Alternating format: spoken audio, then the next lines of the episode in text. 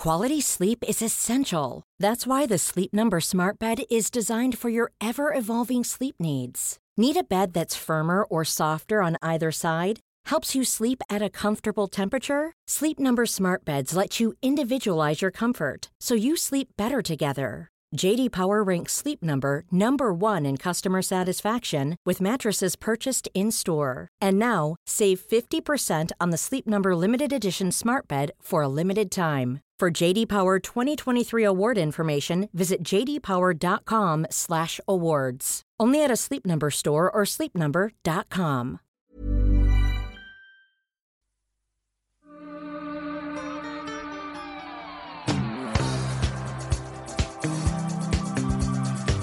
Habitantes de Marte, les habla la Tierra. Nuestra flota espacial ha completado la inserción orbital en su planeta. En unas horas procederemos al aterrizaje de nuestra nave insignia, el rover nuclear Perseverance. Les advertimos que cualquier interferencia con estas maniobras será considerada un acto hostil.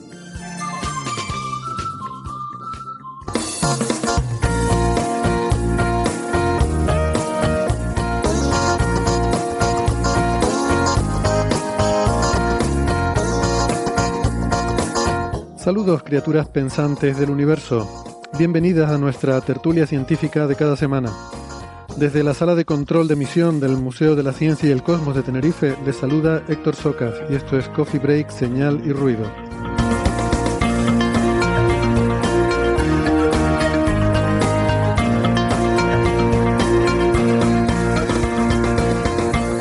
Hoy hablaremos de una nueva forma de buscar acciones, esas partículas extrañas que podrían ser la materia oscura, si es que existen.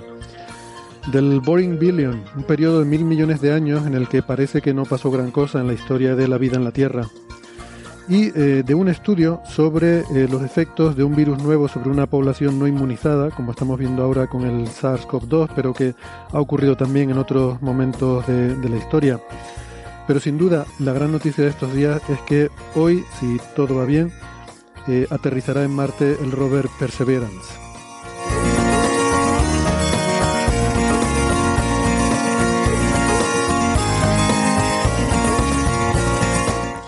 Un momentito nos ponemos con todo eso. Eh, antes les quiero recordar que además de la radio también estamos en muchas plataformas de internet como por ejemplo en Evox, en Spotify, en Google Podcast, en Apple Podcast, en TuneIn y en Lecton.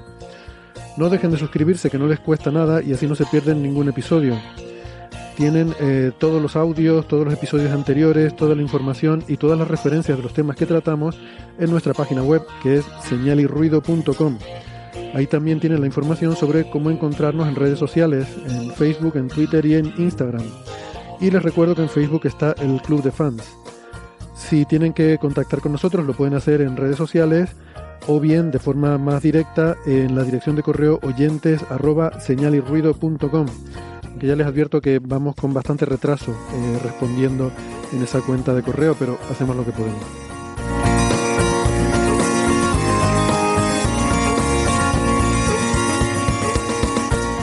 En la radio analógica nos pueden escuchar si viven en Canarias en las emisoras ICODEN Daute Radio, Radio ECA, Ondas Yaiza y Radio Juventud. En Madrid estamos en Onda Pedriza, en Aragón en Ebro FM, Málaga en Radio Estepona y en Argentina en la FM 99.9 de Mar del Plata y en Radio Voces de La Rioja. Radios online nos pueden escuchar en cienciaes.com, sinradio.es, Onda Bética, Radio Círculo y la Spanish Rock Shot Radio de Edimburgo, Escocia.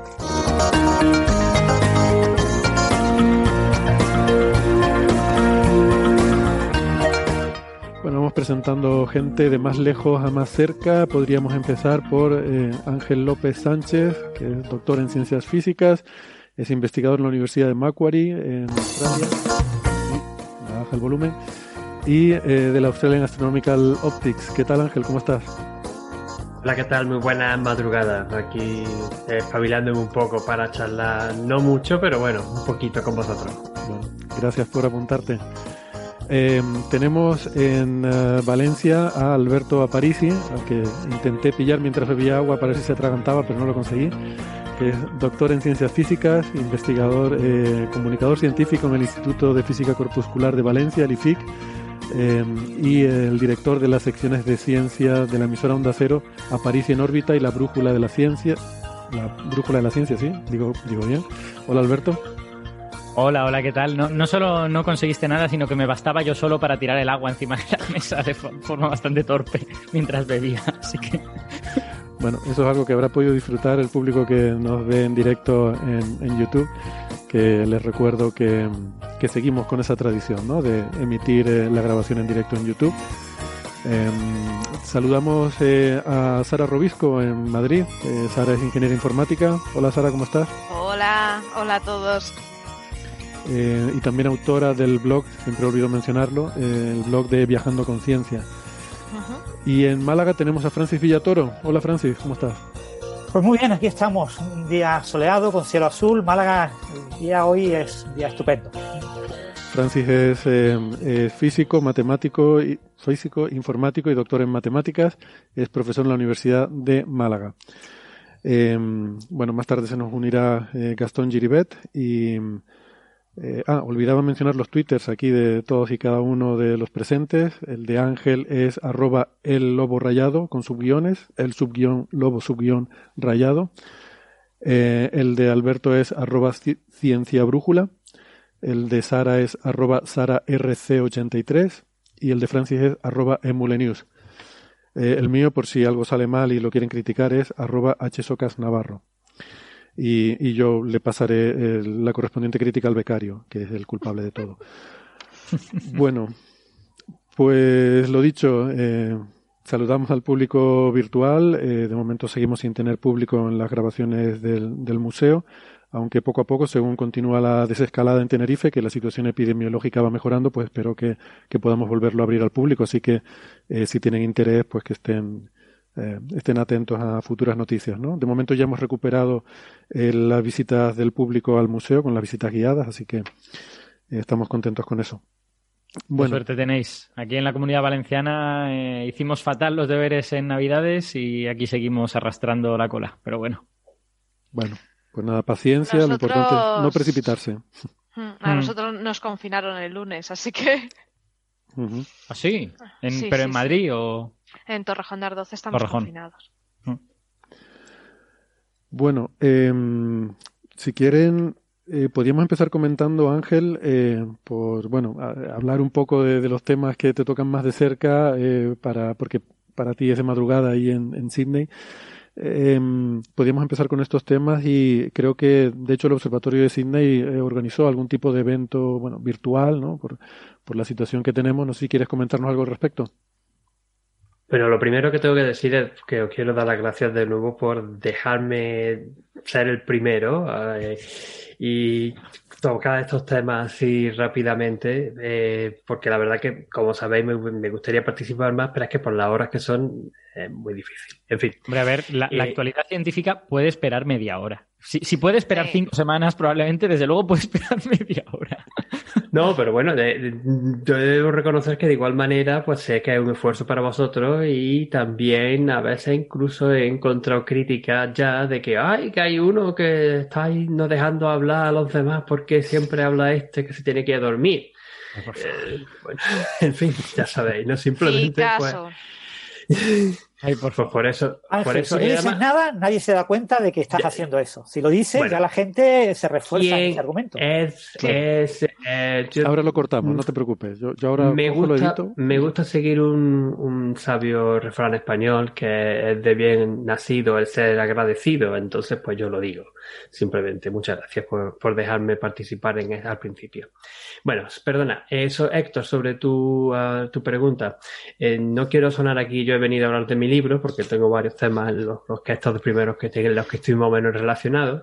Simplemente, pues que cada mes, desde, desde mitad del año pasado, el Observatorio de Sydney organiza un evento virtual que es gratuito para todo el mundo, donde eh, se usan los telescopios que tienen el mismo observatorio de Sydney con eh, algunas imágenes que se, se, toman sobre la marcha en la misma noche y algunas imágenes de archivo con un astrofísico o una astrofísica, una, una persona encargada que es el que dirige esas observaciones. Y eh, tengo el honor de ser el astrofísico invitado para hacer esa charla de divulgación con observaciones del objeto del hemisferio sur este sábado 20 de febrero a las ocho y media hora local de Sydney de la noche. Así que estáis todos invitados. Muchísimas gracias. Pues nada, nos lo anotamos.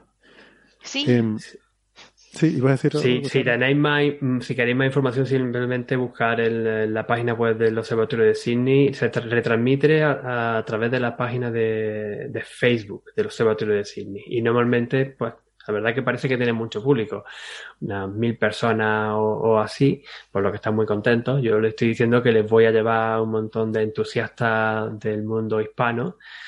Pues espero, espero cumplir. ahí queda, ahí queda el reto. bueno, eh, también, Ángel, no sé si mm, eh, tuviste ocasión de escuchar en el episodio de la semana pasada que hablamos con Noemí Pinilla Alonso sobre el, radiotelescopio de Arecibo. Lo digo porque sé que, bueno, la radioastronomía eh, no es solo una de tus pasiones, sino una de las cosas a las que también que es parte de tu área de, de expertise, ¿no? De la que eres experto científicamente. Y, quería ver si nos podías comentar también eh, algo, hablando de radioastronomía, que puede tener un poco de relación con lo que estuvimos hablando de Arecibo, porque se ha hecho, bueno, siempre decimos que una de las cosas por las que es único, eh, o era único ese radiotelescopio de Arecibo, es por el radar planetario, que permitía obtener eh, observaciones muy detalladas de, de la superficie de asteroides y demás. Y, y hemos tenido una noticia muy, muy chula de de bueno un trabajo que se ha hecho eh, en el que se han usado varios radiotelescopios para eh, usando el de Green Bank como, como emisor de una señal que luego es recogida en otros radiotelescopios para hacer una imagen muy detallada de la superficie de la Luna en algo parecido a este radar planetario, ¿no? Sí, eh, primero me gustaría añadir una pequeña cosa. Eh, me, escuché con mucho interés el, episodio de la semana pasada sobre eh, todo, todo de la entrevista a, este buen señor. Eh, ya lo dije también por Twitter. Alberto, el doblaje lo hiciste fantásticamente bien. En verdad estuviste todo muy bien, lo pasé, fue muy divertido, pero también con mucho interés la entrevista, bueno, lo, que estuvisteis charlando sobre los observatorios de recibo con, con mí que ella, eh, fuimos compañeros de, doctorado, estábamos juntos en el, mismo despacho en el IAC, así que me hubiera gustado para haber participado y lo hubiera hecho si hubiera sido otra hora. Eh, también por darle recuerdo. Y de hecho, ya habíamos movido, yo ya he movido también por otro sitio de lo que estuve montando, lo que estuve ya contando sobre este nuevo, nuevo proyecto de reconstruir Arecibo con una nueva, con una nueva tecnología y nueva eh, infraestructura mucho más grande donde se está el, recabando un poco de la colaboración y el apoyo de, astrofísicos y de científicos a nivel internacional. Eh, sobre el tema que me, que, me preguntas de las imágenes con alta resolución, yo conocí esto porque nuestro amigo Antonio Martínez Rom eh, me, me, mandó un mensaje, oye, ¿conoces esta cosa tan curiosa? Tú eres radioastrónomo y posiblemente sepas, sepas puedas pueda decirme algo sobre cómo funciona.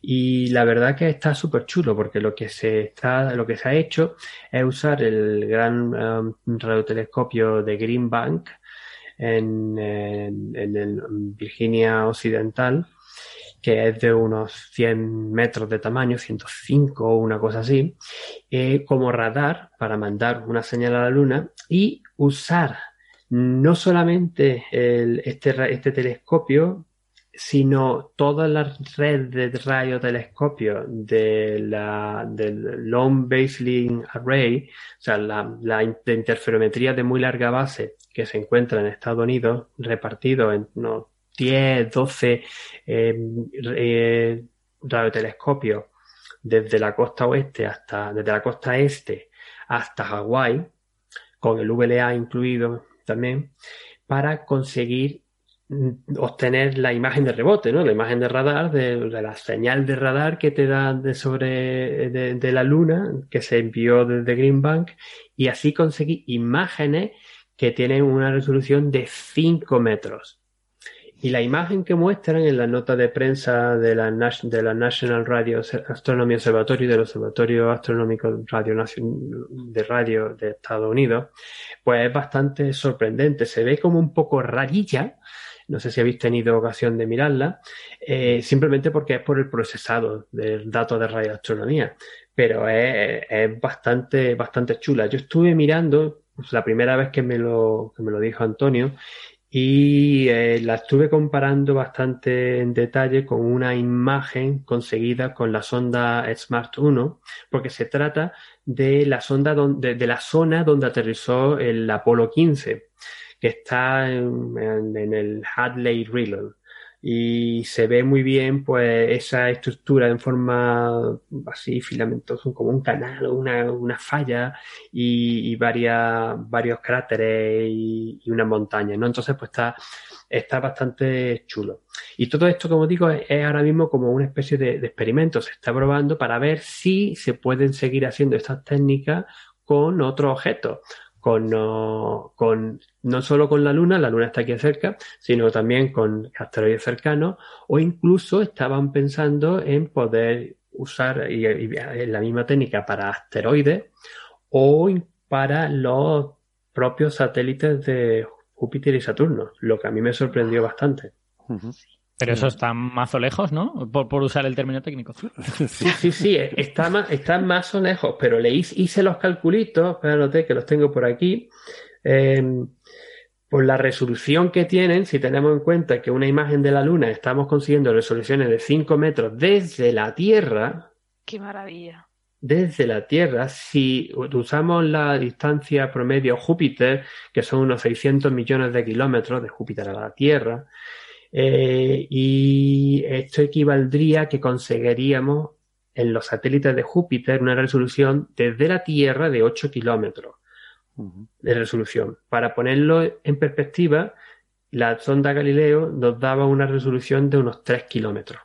Fíjate. Oye, pues es, es, competitivo, digamos. No... Es interesante. Pero, pero, espérate, que vamos a Saturno, porque Saturno está de media a 1.200 millones de kilómetros. La resolución sería de unos 16 kilómetros. La, -huh. Las imágenes de Cassini tienen resoluciones del menos del kilómetro. O sea, son cosillas que se podrían hacer. Eso sí, lo que tienen que hacer es aumentar la potencia del, de la señal emisora. Por Pero claro, fíjate, fíjate que con 16 kilómetros ya puedes hacer cosas del tipo monitorizar los lagos. Monitorizar si los lagos crecen, decrecen y, y, para esto que es algo dinámico, poder hacerlo desde la Tierra es fantástico. O sea que no está ya, nada ya. mal.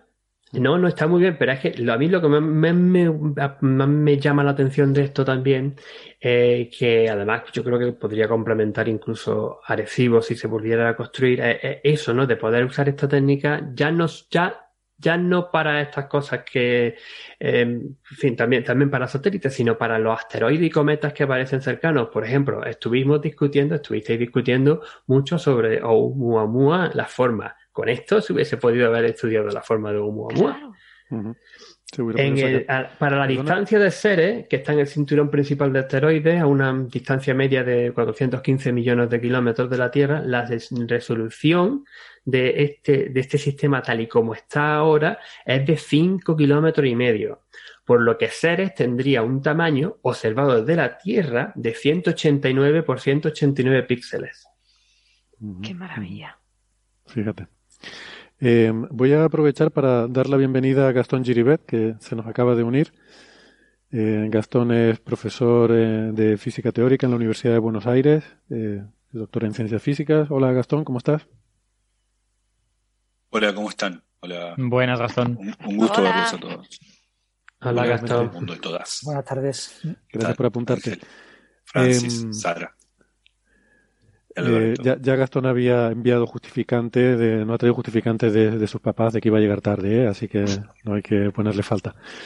Eh, sobre lo que estaba diciendo Ángel, a mí me sorprendió también, no sé si fue en esa conversación con Noemí o con alguien que también mencionaba el uso del radar planetario para los satélites de Júpiter y me, me sorprendió por, por un tema de sensibilidad, de que realmente hubiera sensibilidad para poder enviar una señal y recibirla de vuelta, ¿no? Y, y decía que sí, que sí que hay, eh, tiene suficiente potencia como para hacer eso. Eh, o sea que, que sí que es algo factible, vamos. Em, yo no sé si el, tema de la imagen, Ángel mencionó que se veía un poco rara, ¿no? Es verdad que la ves y, tiene una pinta un poco extraña.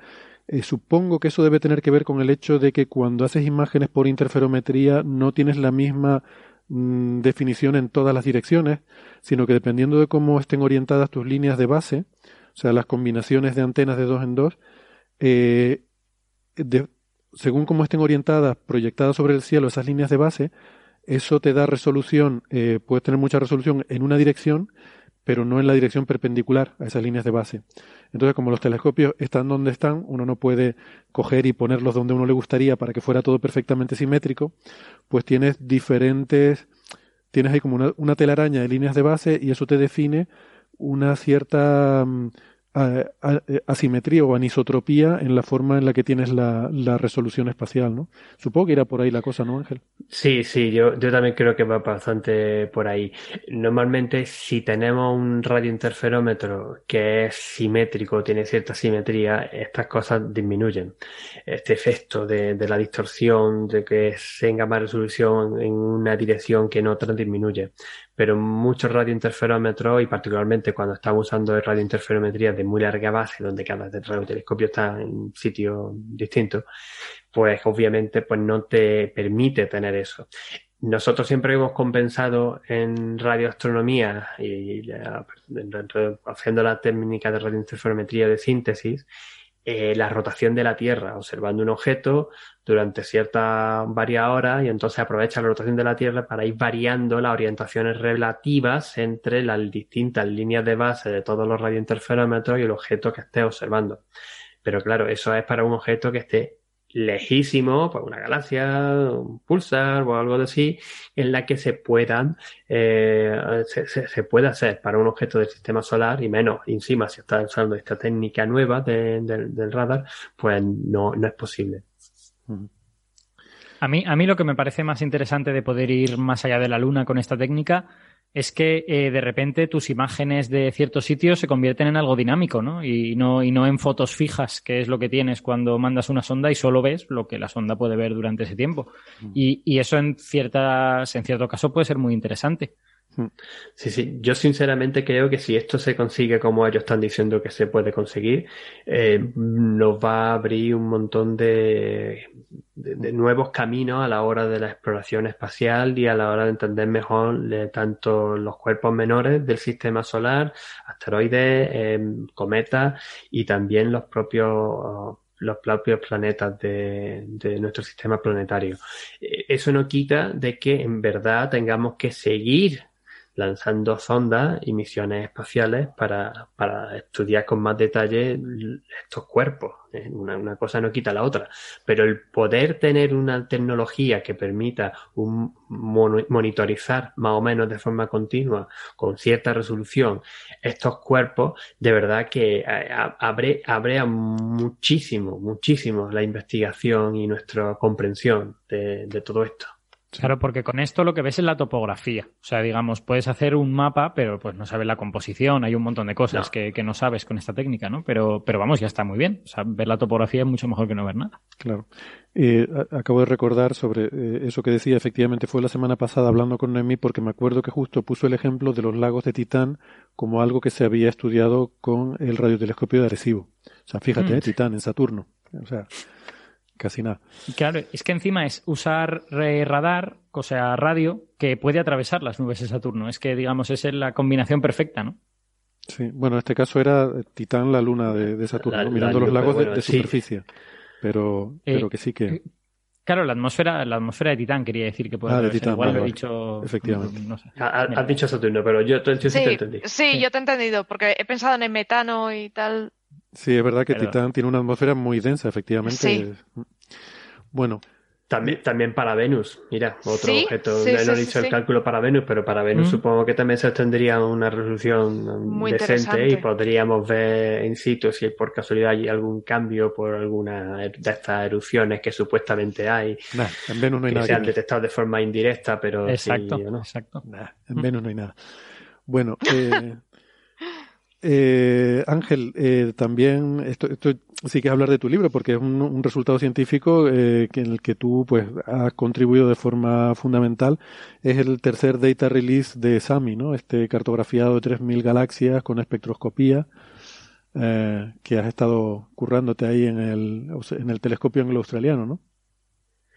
Eh, sí, ya porque a principios de mes de febrero pues, finalmente pues pudimos publicar eh, un grupo de unos 40 astrofísicos el, este, lo que es el data release, ¿no? el, liberado de datos de, de, las observaciones que hemos llevado en el telescopio anglo-australiano durante los últimos 6-7 años con SAMI, que SAMI, significa uh, Sydney por Sydney University, Sydney AAO Multi IFU eh, Instrument son las siglas, ¿no? O sea, un instrumento que, que lo que tienen son distintas unos tipos de dispositivos que se llaman eh, unidades de campo integral, como un manojo, todo puesto junto, una, un, de una de 61 fibras ópticas, pues tiene 13 de esos sistemas, con lo que se pueden diseccionar a la vez 13 objetos. Esto yo lo he comentado varias, varias ocasiones y hemos hablado de la fantástica técnica de la uh, espectroscopía de campo integral en, Coffee Break. Lo, detallo rápidamente. Eh, muchas veces cuando estamos estudiando objetos de tipo galaxias, ¿no? objetos transgalácticos, pues eh, si queremos conseguir la información física necesitamos un espectro si un espectro, pues durante mucho tiempo pues, hemos puesto una fibra óptica o hemos puesto alguna cosita en la que solamente teníamos un espectro de una galaxia. Pero no es lo mismo estudiar el centro de una galaxia que las partes de fuera.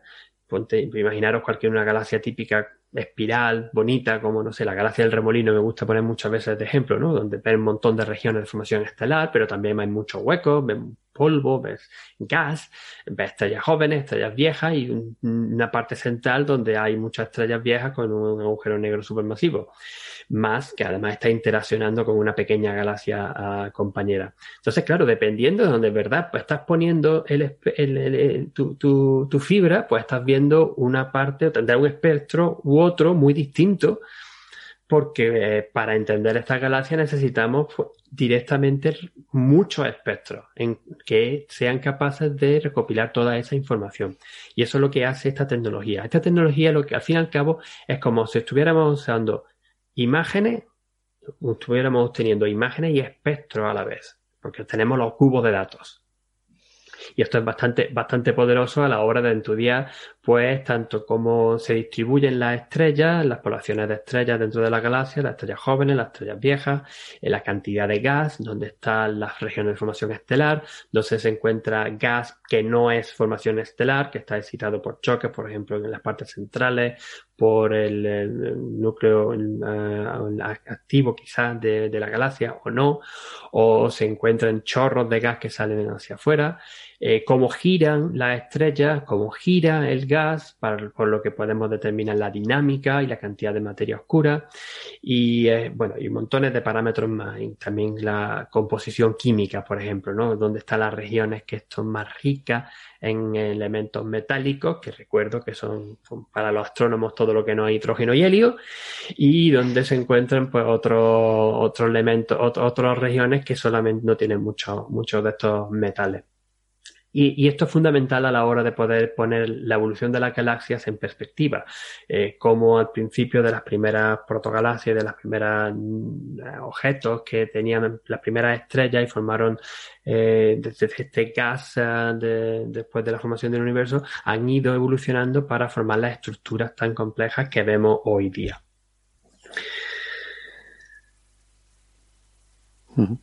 Vale. Pensé que estabas cogiendo No, no, he hecho, así, no, no, he hecho así una pequeña pausa porque ya sabéis que a mí es que no me gusta echar aquí el rollo, ¿no? Por si queréis preguntarme algo más. Pues, pues, pues quiero decir. En, la, las fotos, Ángel, eh, se te ve dentro de como el tubo del telescopio y ahí estás con un portátil. Ahí estás colocando, digamos, las fibras ópticas, estos, estos conjuntos de fibra óptica en cada una de las posiciones de la galaxia o qué estás haciendo ahí dentro del tubo? Claro, em, no lo ha comentado Héctor, pero eh, yo quería haberlo subido también a mi blog y me gustaría haber hecho la versión en español, pero desgraciadamente no he, podido, no he podido hacer. Eh, me invitaron a escribir un artículo sobre el cartografía de Osami que se ha publicado en uno de los medios más importantes de astronomía y astrofísica y del espacio en, Australia, spaceaustralia.com. Y, ahí además lo, lo, he hecho desde mi punto de vista personal de lo que ha sido para mí participar en este proyecto y lo que viene después. Eh, porque yo comienzo este artículo diciendo que para mí siempre me ha impresionado que eh, uno de los motivos por los que yo me emocioné mucho en la, en la, astronomía cuando yo era pequeño fue porque empecé a ver, y estoy hablando de los principios de los años 80, empecé a ver esas imágenes en color tan llamativas que todas venían del telescopio anglo-australiano. Porque recuerdo que el telescopio anglo-australiano eh, fue, fue donde desarrolló, se, se desarrolló por primera vez la fotografía astronómica en color en los telescopios. Gracias a David Malin, que usaba placas fotográficas con distintos filtros y él se inventó una técnica en la que podían poner cada placa fotográfica a un distinto color y consiguió hacer estas imágenes tan llamativas de nebulosas, de galaxias, de estrellas y regiones, que muchas de ellas seguro que las tenemos en nuestra mente.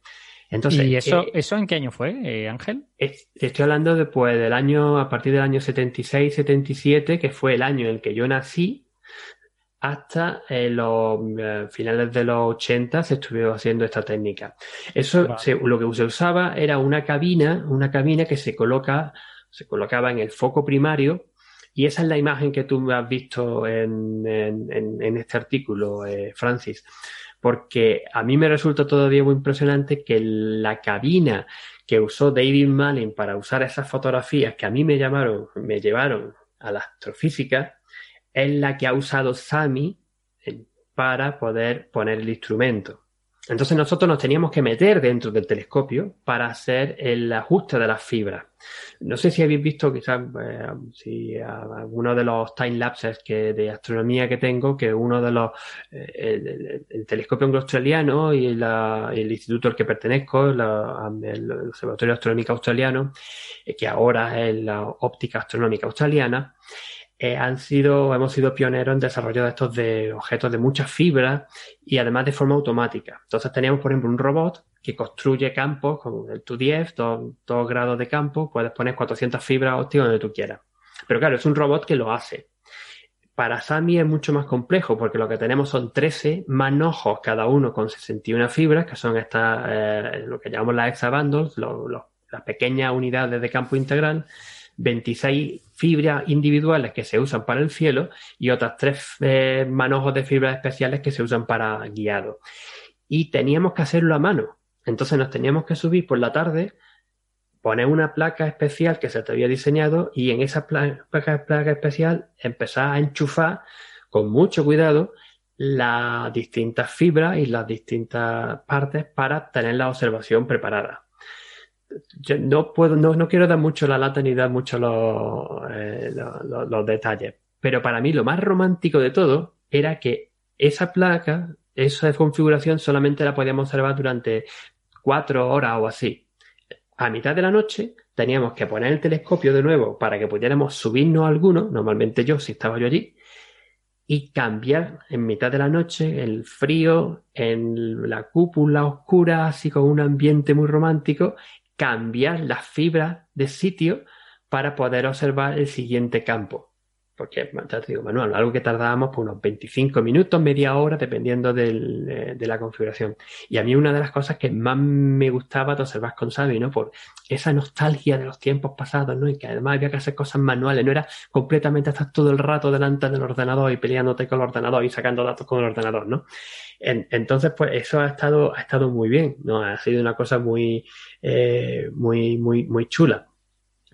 Pero claro, no es óptima. De hecho, ahora el instrumento que vamos a empezar a probar este, este verano para, en el hemisferio norte, para julio-agosto, eh, se llama Héctor, que es el sucesor de SAMI, que usa SAMI, de hecho es las 13 ópticas, las 13 unidades de campo integral de SAMI están en Héctor, más 15, unas 15 más, que vamos a seguir observando muchas más galaxias con la idea de en los próximos 5 o 6 años tener otras 15.000 galaxias más observadas con la misma calidad.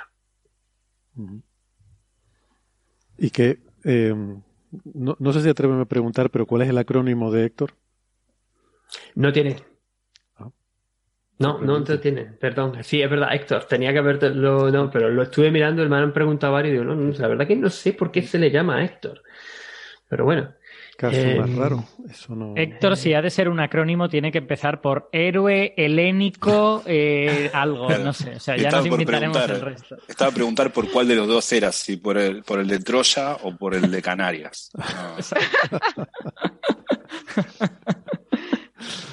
A ver, Héctor, ¿qué hiciste por allí, por Australia, que, que, ahora te quieren recordar? Yo no tengo nada que ver. Yo no, yo no sé de lo que me están hablando. Ese instrumento del que usted me habla, no tengo yo ni idea de.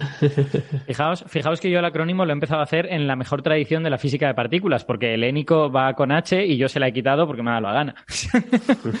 es lo que solemos hacer los físicos de partículas cuando nos molestan las letras para hacer los acrónimos que queremos. Hombre, yo pensaba que estaba haciendo alguna cosa original ahí usando la H para héroe y helénico, metiendo ¿no? una especie de superposición que también sería muy de física de partículas y muy cuántica. Bueno.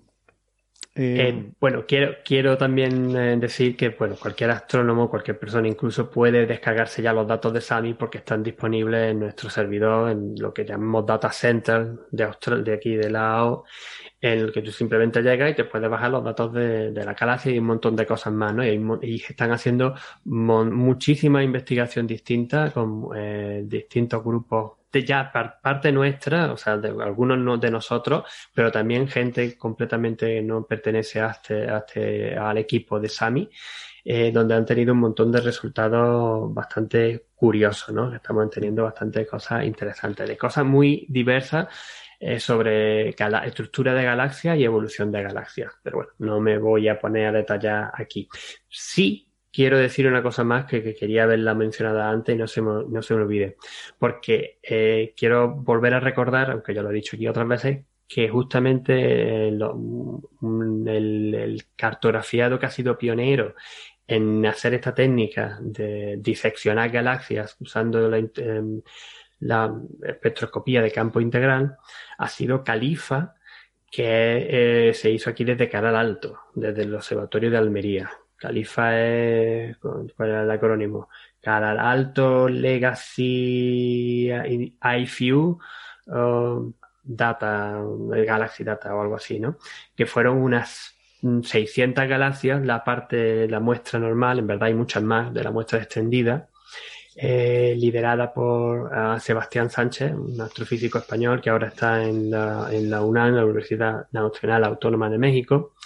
Y, pero, pero para poner en contexto, claro, era un única, una única IFU, un único instrumento, o sea, había que observar no solamente galaxia por galaxia, sino para conseguir eh, observar todo el espectro óptico, cada galaxia se tenía que observar dos veces por lo que este cartografiado pues llevó pues como 7 8 años conseguir los datos de estas 600 galaxias.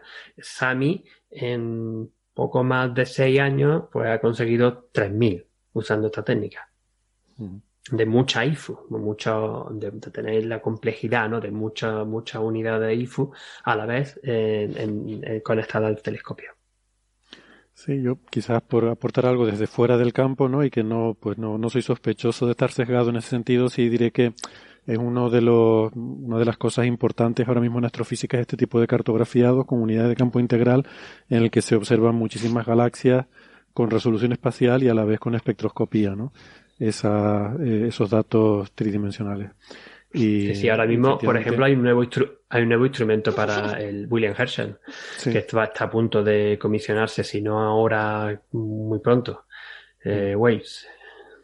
Y ahí, bueno, pues el, telescopio anglo-australiano ha sido uno de los, de los pioneros, ¿no? Aunque tú has mencionado bien que Califa quizás ha sido de los que empezaron a hacer ese tipo de cosas, ¿no? Que yo no sé si hay alguien suficientemente mayor como para, para pillarlo, pero yo creo que Califa quería ser Califa en lugar de Califa. Y em, yo creo que era una época en la que esto era muy difícil de hacer, pero hoy en día bueno, ya va siendo, además hay estas unidades de campo integral con fibra óptica y demás, que ya mm, es relativa, la tecnología está ahí, por así decirlo, y, y esto se está haciendo cada sí, vez. Sí, no. Y, se están planteando en los grandes telescopios y se están haciendo otros tipos de survey. El otro survey, ya que lo he mencionado Sami y menciona Califa, tengo que mencionar Manga, que es del Sloan eh, usando los mismos telescopios del Sloan, pues también se hizo un sistema de, donde varios se van galaxias con unidades de campo integral y estas son distintas porque cada, dependiendo de la galaxia más grande o más pequeña, pues ponían un, campo, un campo más grande o más pequeño, eh, un, sistema un poco más grande o más pequeño. Y, y, también está produciendo, yo no sé cuántos llevan, pero también del orden de más de 10.000 galaxias posiblemente pueden llevar eh, ya diseccionadas en este sistema. Mm.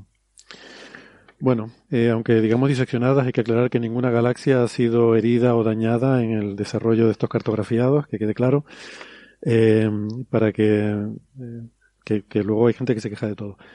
Ángel, nos vamos a Marte, mm, te vamos despidiendo para que tú te vayas con Morfeo, ¿no?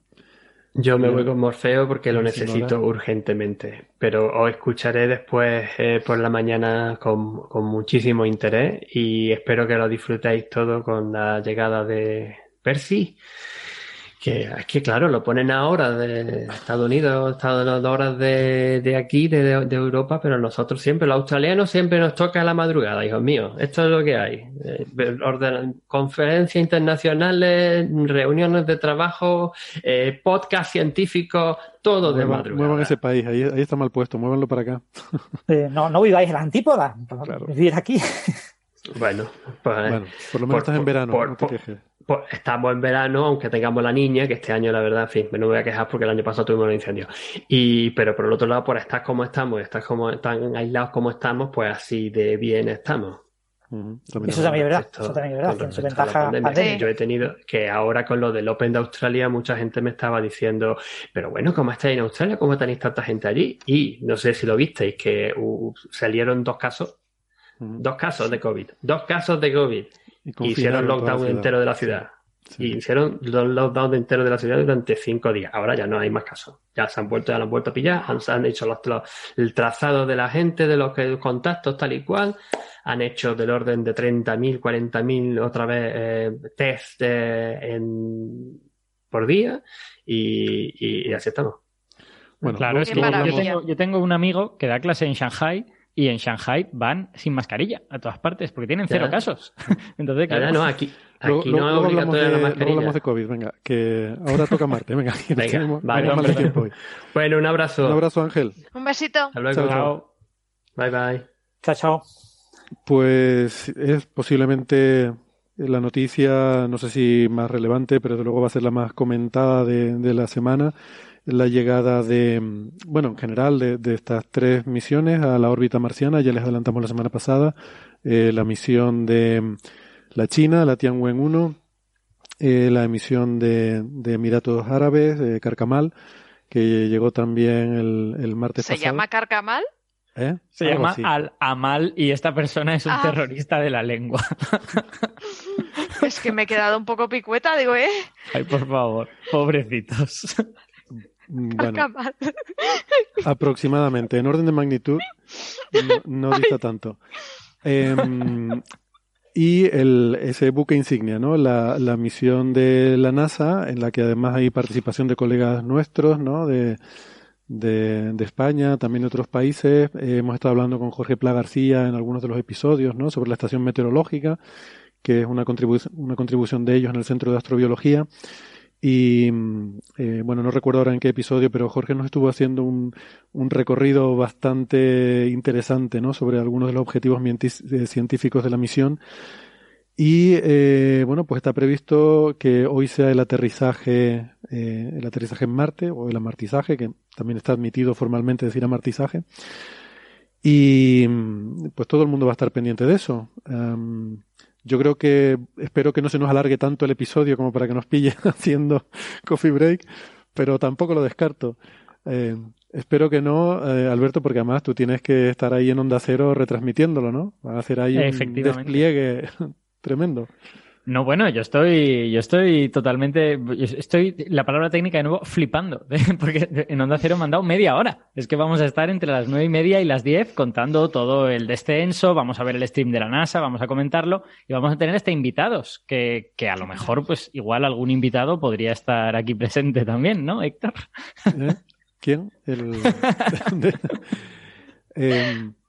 Vamos, vamos a tener a gente y Héctor va a estar en Onda Cero con nosotros contándolo también. Así que vamos a hacer ahí un crossover de, cosas muy bonitas. Estaré escuchando atentamente, porque creo que hay gente muy interesante que, me ha dicho Alberto que van a llevar. Pues bueno, el hecho de que una, una emisora eh, nacional vaya a dedicar media hora de, prime time, o sea que son las nueve y media eh, de la noche en España, en la España peninsular, para hablar de la llegada de una misión científica, pues creo que indica la relevancia de esto, ¿no? Es verdad que están preguntando en el chat que dónde es. Es, en Onda Cero. La, emisora, la emisora es Onda Cero. si lo buscáis por internet lo podéis escuchar en directo al, vamos, eh, eh, la nueve y media hora de Madrid, pero media hora antes de que caiga el esto en vuestra franja horaria. y ya está. Si el nombre no es muy específico, no sabemos si es cero energía, cero longitud de onda, cero, cero frecuencia o cero qué, onda cero, pero bueno. El, no, pero el nombre era un juego de palabras. Porque cuando se creó la emisora, era la emisora de la ONCE, de la, de la Asociación Nacional de Ciegos Españoles. Mm. Entonces, lo que pasa es que luego, ya, ahora ya no lo es, pero, pero se ha heredado el nombre, digamos. Bien. Bueno, eh, a lo que íbamos, pues tenemos varias de estas misiones que coinciden en el tiempo, pero coinciden no por casualidad ni porque ni porque vayamos a invadir Marte, yo creo que nosotros lo podemos decir, sino porque es que es una situación particularmente, a ver, es una situación óptima. Sabemos que cada dos años eh, Marte y la Tierra están eh, en, en su mayor acercamiento, pero además es que el acercamiento que hay este año es particularmente bueno, eh, es de los creo que lo mejor en los últimos 15 años porque la órbita de Marte es bastante elíptica, que hmm. por cierto eso le sirvió a Kepler para después de romperse mucho los cuernos darse cuenta de que eran elípticas porque Marte era el que no le cuadraba y es porque Marte es ah. muy elíptico y al ser tan elíptica pues hay la de la Tierra es más circular, hay una parte de la órbita en la que está más cercana la órbita de Marte a la de la Tierra y en esa zona es donde se donde se encuentran eh, esta vez sea, que digamos que la órbita de Marte como que intenta abrazar, intenta aplastar a la de la Tierra, entonces por un lado está más lejos y por el otro lado está más cerca. Si coincides en el lado que está cerca, pues estás bastante más cerca. Exacto, entonces cada dos años eh, digamos que se encuentran, pero este encuentro es, particularmente bueno. Por eso, igual que hay años marianos, pues este es año marciano. Habría que ponerlo así, oficializarlo. Y mm, bueno, eh, no sé, hay muchas cosas interesantes que, contar. Yo, como estoy en Canarias, pues no puedo dejar pasar la oportunidad de decir que estamos muy contentos porque NASA eh, ha bautizado la zona donde se espera que vaya a tocar tierra eh, como Timanfaya. Oh. Que, es un, nombre, bueno, se, no está muy clara la etimología, se, se, piensa que es un nombre propio aborigen, probablemente una princesa eh, aborigen de Lanzarote, pero bueno, es el nombre que lleva el Parque Nacional, el actual Parque Nacional de Timanfaya. Hay registros históricos de, de, que era un lugar en Lanzarote que tenía ese nombre, que los aborígenes le, daban ese nombre y de ahí pues bueno, se, eh, de donde, de donde viene. Pero mm, por, quizás por aclararlo, ¿no? Porque esto lo puse en redes sociales y, y, a lo mejor convendría matizarlo un poco. Este no es el nombre, digamos, oficial, oficial, porque los nombres oficiales los pone la Unión Astronómica Internacional, la IAU. Eh, hay una comisión que es la que la que dice, digamos, cómo se llaman las cosas oficialmente, pero sí que es el nombre que en la misión se le da a esa zona, ¿no? Eh, de hecho, han hecho toda una cuadrícula, la han dividido eh, toda esa zona alrededor, toda esa región en una cuadrícula y cada, cada cuadradito tiene, cada casillita le han puesto un nombre y, bueno, hay muchos nombres de otros accidentes geográficos de la Tierra que le han puesto a toda esa zona. Y de hecho, eso ha salido incluso publicado en papers científicos. Eh, pero de momento es como una especie de nombre así informal que, que usa la misión. Eh, ¿Qué pasa? Que está yo, tengo, yo tengo que decirte, Héctor, que cuando me lo contaste ayer, eh, yo pensaba que, era broma. O sea, pensaba que igual era, pues yo qué sé, que era el Día de los Inocentes en Tenerife o en Lanzarote o algo así, que lo habían publicado, no sé. me parece, es que me parece una noticia muy bonita. Es muy bonito. De hecho, yo es en la BBC donde lo vi originariamente, ¿no? Eh, Y porque, claro, si lo hubiera puesto aquí, que te digo yo, el diario de avisos, pues uno dice, ah, estos no sé, se habrán patinado estos, pero venía de la BBC, la fuente, ¿no? Hmm. Y, y, luego Jesús Martínez Frías me envió un pantallazo de un paper científico en el que se veía esa, esa casilla, ¿no? De hecho, otra de las casillas se llama Teide, por ejemplo. Pero bueno, luego hay otras que, que, conozco de Estados Unidos, como White Sands, eh, el eh, Rocky Mountains, cosas así, ¿no? y, Héctor, ¿crees que esos nombres eh, muy canarios son porque se han hecho pruebas de posible terreno similar al de Marte en Lanzarote? Sí, eso pensamos, ¿no? De hecho, creo que Jesús Martínez Frías lo ha llegado a proponer en algún momento porque se ha usado como análogo planetario y eh, en particular esa zona de Timanfaya se ha usado para recrear eh, ambientes marcianos porque, bueno, además Alberto creo que tú lo conoces, es un sitio muy marciano, realmente. Sí, exacto. Hay, hay algunos sitios que parecen muy extraterrestres en Canarias y ese es uno de ellos. Una zona muy volcánica, con, con muchas rocas y que, que claro, se, como no hay tantos sitios en la Tierra que estén desprovistos de vegetación, pues ese en concreto se, te aproxima un poco a cómo puede ser un paisaje de un planeta como Marte. Sí, además hay, hay cavernas y este tipo de cosas que usan también como hábitats para eh, un programa de entrenamiento de astronautas de la Agencia Espacial Europea, hmm.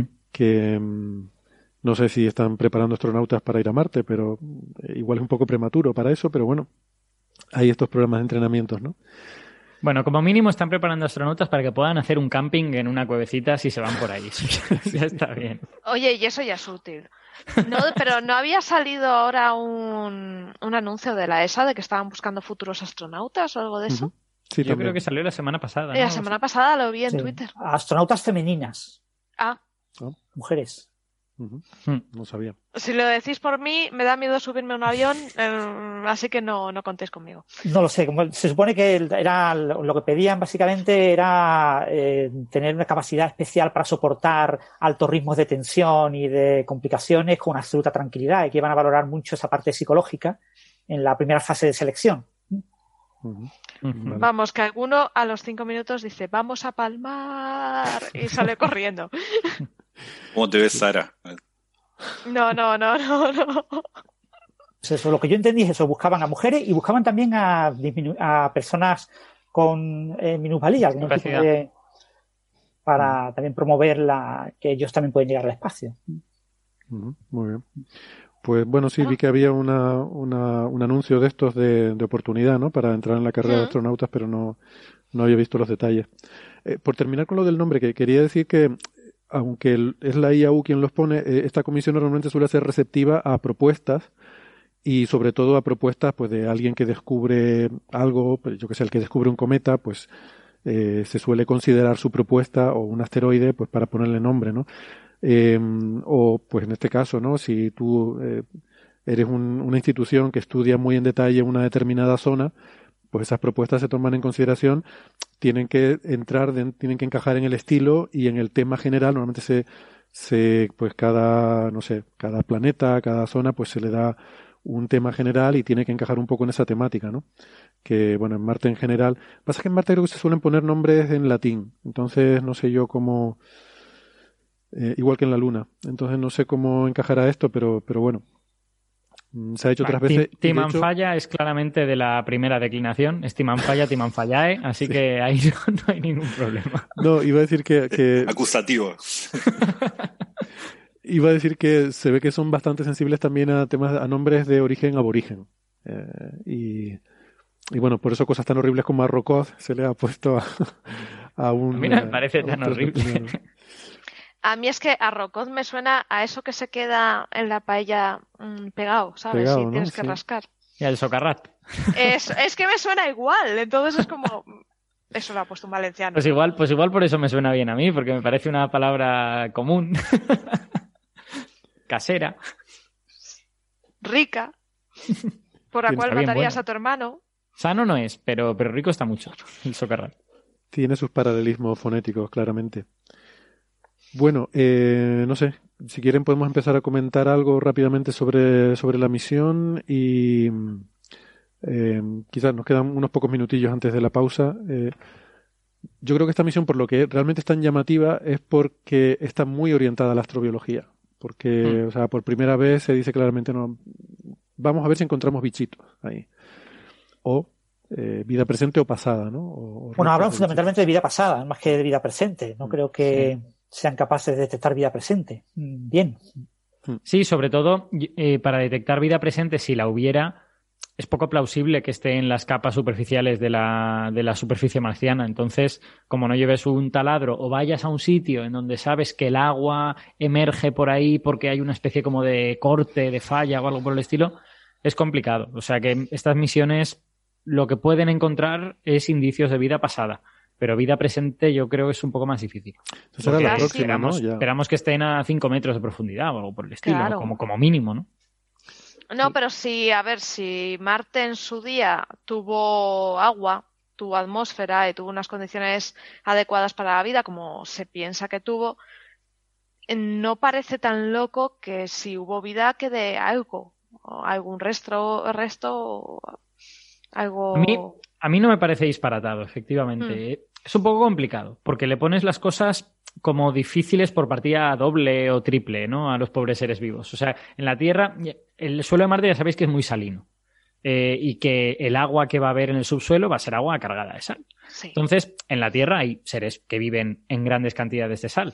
También hay seres que viven sin necesidad de luz solar, porque, porque tienen que vivir en la roca, pero que tenga que ser un poco todo a la vez, o sea, no digo yo que, sea imposible, es posible, desde luego, pero, pero es como que ya le estás poniendo las cosas difíciles, ¿no? A los pobrecitos. Serán seres oscuros, pero muy resalados.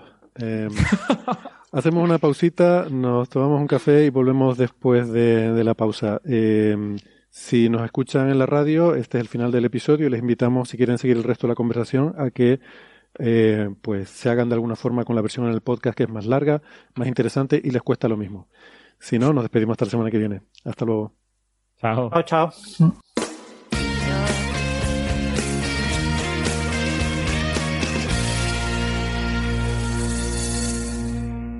Bien, gracias por seguirnos acompañando. Eh, estamos eh, tratando el tema del aterrizaje en Marte de, de, la misión Perseverance o Percy, para, porque cuatro sílabas, ya sabes que para los anglosajones más de tres sílabas la cosa ya es muy complicada, hay que buscarle un, diminutivo, ¿no? Pero, pero bueno, en este caso hay que reconocer que el nombrecito eh, es difícil hasta, ¿no? Eh, para nosotros que estamos acostumbrados a los tetrasílabos, eh, se hace un poco, un poco complicado. Bueno. Pues mira, yo, yo, debo de ser el raro que me gusta. A mí, a mí me gusta Perseverance. Me parece. Perseverance es bonito. Suena guay, es, es raro. Es mm. que sí, bueno, Perseverance, es que hay una EI ahí, bueno, vale. Vale, pues. Ah, a usted le gusta. Bueno, de gusto no se discute. Venga. Ya, puedes llamar perseverancia. Eh, ya está, no pasa nada. Pero si el inglés consiste en pronunciarlo mal. Si tú lo pronuncias mal, seguro que lo estás pronunciando en alguno de los múltiples acentos del inglés. No pasa nada. Sí, alguien de Gales te entenderá. Claro, como la ortografía en el inglés es meramente orientativa, pues da igual. Ay, Dios mío. Menos mal que este programa no lo escuchan los filólogos. Eh, bueno. Nos va a matar Neferchiti, lo sabéis. No, la, ortografía en inglés es orientativa y eso lo sabe todo el mundo.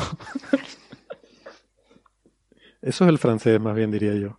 No, porque el francés tiene tres acentos, cuidado, y cada uno te indica cositas. No, el, francés es como el español, se pronuncia como se escribe. Lo que pasa es que algunas combinaciones de, de vocales tienen pronunciación específica, pero... A ver, que en francés hay palabras que tienen seis vocales y al final se pronuncia ev. ya, pero siempre que haya esas seis vocales se va a pronunciar ev y ya está.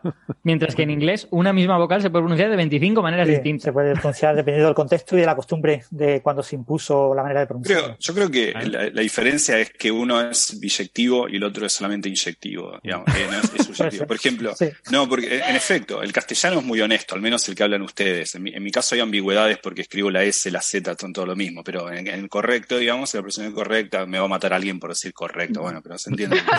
Esto es un charco del sí, todo esto políticamente incorrecto. Lo que quiero decir es biyectivo, en el sentido uno dice y escribe, escribe y dice. En el francés, es cierto lo que dice Francis, eh, hay como en una dirección es, así, pero en la otra no vuelve, ¿no? es eh, verdad. Cuando uno pronuncia, ahí no queda claro cómo estás escribiendo. Eh, pero para un lado sí es cierto, para el otro. Y el, el español no es completamente biyectivo, y eso es algo que es lo que la RAE está intentando cambiar y por eso todo el mundo la critica. eh, por intentar homogeneizar, ¿no? El, yo qué sé, el típico, la tilde de solo, ¿no? El, solo adverbio frente al solo adjetivo, ¿no? Que... Tengo una, tengo una crítica gremial. ¿Qué pasó? Cuando escribimos el libro con, con Edelstein, Edelstein eh, le pusimos tilde a todos los solos que lo llevaban. Le pusimos tilde a todos los aún que lo llevaban. Y así, pero el editor, compatriota de ustedes, es como que vino con una podadora. ¡Ay! Se, dan todas las tildes. ¿Qué, qué, qué es eso? Pero es justamente. Es lo más perverso desde, desde septiembre sin P, es lo más perverso que Sí, pero tiene que ver con esa. Sí, yo estoy de acuerdo. Yo sigo poniendo la tilde en solo. Que me parece muy bien, pero, pero, pero no es billectivo entonces, porque tú cuando dices solo, no se sabe si lo estás diciendo con tilde o sin tilde. Bueno, vamos, vamos al Robert, por favor. estoy, de acuerdo. El, pero, también, está solo ahora mismo en el espacio, en su camino hacia la atmósfera. No, no está solo, lleva Ingenuity con él. Bueno, eh, continuemos. A no ser que tengan una mente colmena, en cuyo caso, pueden. Bueno, da igual. También, también. Demasiado Igual van, discutiendo, no lo sabemos. Bueno, eh, yo quería decir una cosa, em, y, es que realmente eh, la razón por la que esta misión ahora, decíamos que tiene esta carga astrobiológica tan importante, ¿no?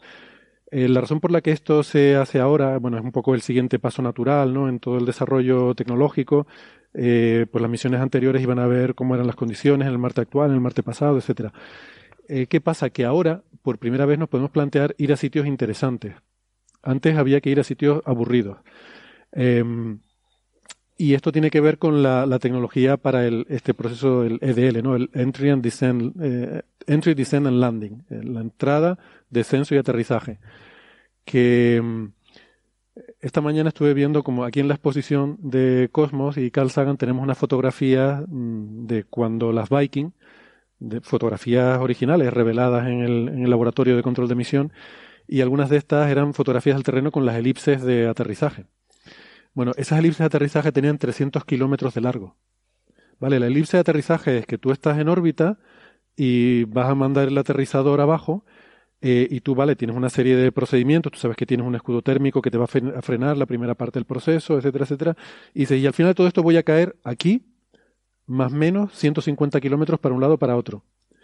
O sea, la franja de error en la que tú podías caer son, es como la península ibérica.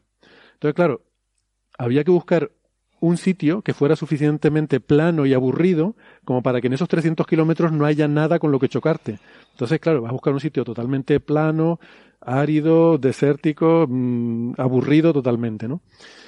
Eh, y, yo recuerdo en Cosmos que ya eh, eh, decía Sagan eh, que existía esa tensión entre los científicos y los ingenieros, que los científicos querían ir a sitios que eran más interesantes, pero los ingenieros le decían, tú ahí no metes mi cacharro ni de coña, porque lo, porque lo estampas, ¿no?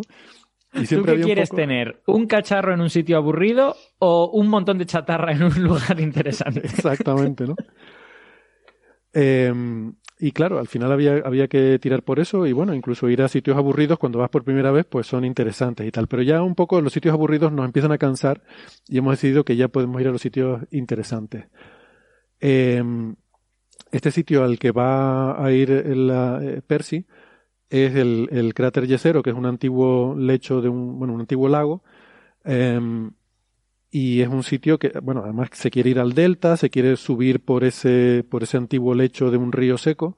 Eso está lleno de barrancos, de, de rocas, de sitios un poco arriesgados, ¿no? Para, para bajar.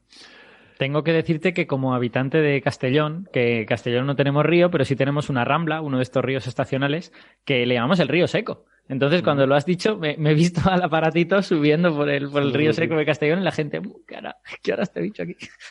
sí, la verdad es que yo cuando, recuerdo cuando estábamos hablando con Jorge Pla García y nos contaba lo que iba a hacer, nos contaba que iba a ir hasta el borde del lago, luego iba a ir a lo largo del borde, iba a subir al delta y luego iba a empezar a subir por el lecho del antiguo río, mm, me produjo una sensación en ese momento de mm, me pareció muy evocadora esa descripción. Sí. Eh, como que eso es de verdad, ¿no? Como que, como que ya se parece a lo que conocemos. Sí, sí. Como que aquello es un sitio y que, y que vas a ir ahí, además un sitio mm, que fue interesante hace mucho tiempo, ¿no? Y, es casi una especie de arqueoastrobiología hmm. que, que me pareció fascinante. Simplemente la descripción, el imaginarte en otro planeta un río seco eh, un cauce, un río seco, un delta, ¿no? Y que íbamos a estar explorando eso. Eh, no sé, me explota la cabeza, me parece súper súper bonito. Sí, sí, sí. Sí, y a la hora de encontrar vidas donde mejor puedes encontrar, ¿no? Un antiguo cauce. Claro, vida pasada, recordemos, vida pasada. Efectivamente, vida pasada, donde más restos eh, puedes encontrar. Sí, sobre todo donde sabemos geológicamente qué buscar, en el sentido, bueno, sabemos, en, en, la Tierra tenemos ideas de qué pinta tienen las rocas que te puede dar alguna idea geológica de, de vida pasada, ¿no? Eh, el caso es que eh, Percy se parece mucho al anterior, a Curiosity. O sea, por fuera es todo prácticamente igual. Por abaratar costes, es una misión idéntica a la de Curiosity, solo que ha cambiado lo que lleva dentro, ¿no? Y. Ojo, y, las ruedas. Sí, porque. Sí. Por, por el desgaste de materiales que fue muy crítico en, en Curiosity, que por cierto las tiene hechas polvo. Eh, han metido otro eso tiene que ver con lo que decían antes de que el terreno también es muy eh, es, muy agresivo químicamente, ¿no? Tiene esa salmuera, esa salmuera no tiene esos percloratos que, mm. permean todo el regolito marciano y lo hacen muy muy salado. Em, esto es como eh, los coches, ¿no? Eso que se dice que se estropean con la sal que se echa para derretir la nieve en las carreteras y estropea los coches, pues pasa algo parecido.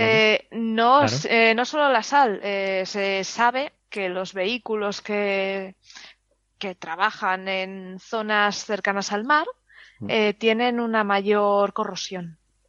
Sí, pero creo que también es por la salinidad, ¿no? Que en el, claro, no, sí, sí, sí. Por, ah, de hecho, la prueba, a ti te, tú tienes que garantizar eh, ciertos materiales que tienen una vida de, me parece que son 25 años. Entonces, una de las pruebas a las que se somete se llama lluvia salina. Entonces tú mm. tienes el material eh, en cuestión, o lo que es la pieza del coche, la metes en una especie de horno que empieza a lloverle agua con una concentración de sal enorme para simular la corrosión, eh, corrosión de ese ambiente durante 25 años. Claro, por, por meter ya la cuñita de, geología, eh, siempre pensamos en la erosión como cosas mecánicas, en plan de el viento arrastra arena y la arena le pega golpes a no sé qué, tal y cual, pero la corrosión química, la, la erosión química es, es, más importante quizá incluso, ¿no? Porque sometido a ciertos agentes químicos que son reactivos, las cosas se deshacen, esencialmente. Eso es. Pues, eh, pero todo lo que es la parte de... O sea, todo lo que va por fuera y la carcasa del rover en sí, es una copia de, Curiosity, ¿no? Cambia la instrumentación que lleva. Y el proceso, el EDL, esos siete minutos de terror, en principio son, em, son igual, vistos desde fuera son iguales que los del Curiosity. Eh, en el sentido de que, bueno, la cosa procede de la misma manera. Hay una entrada a la atmósfera a veintipico mil kilómetros por hora, a, a, velocidad hipersónica, porque no es que sea más que la velocidad del sonido, es muchísimo mayor que la velocidad del sonido.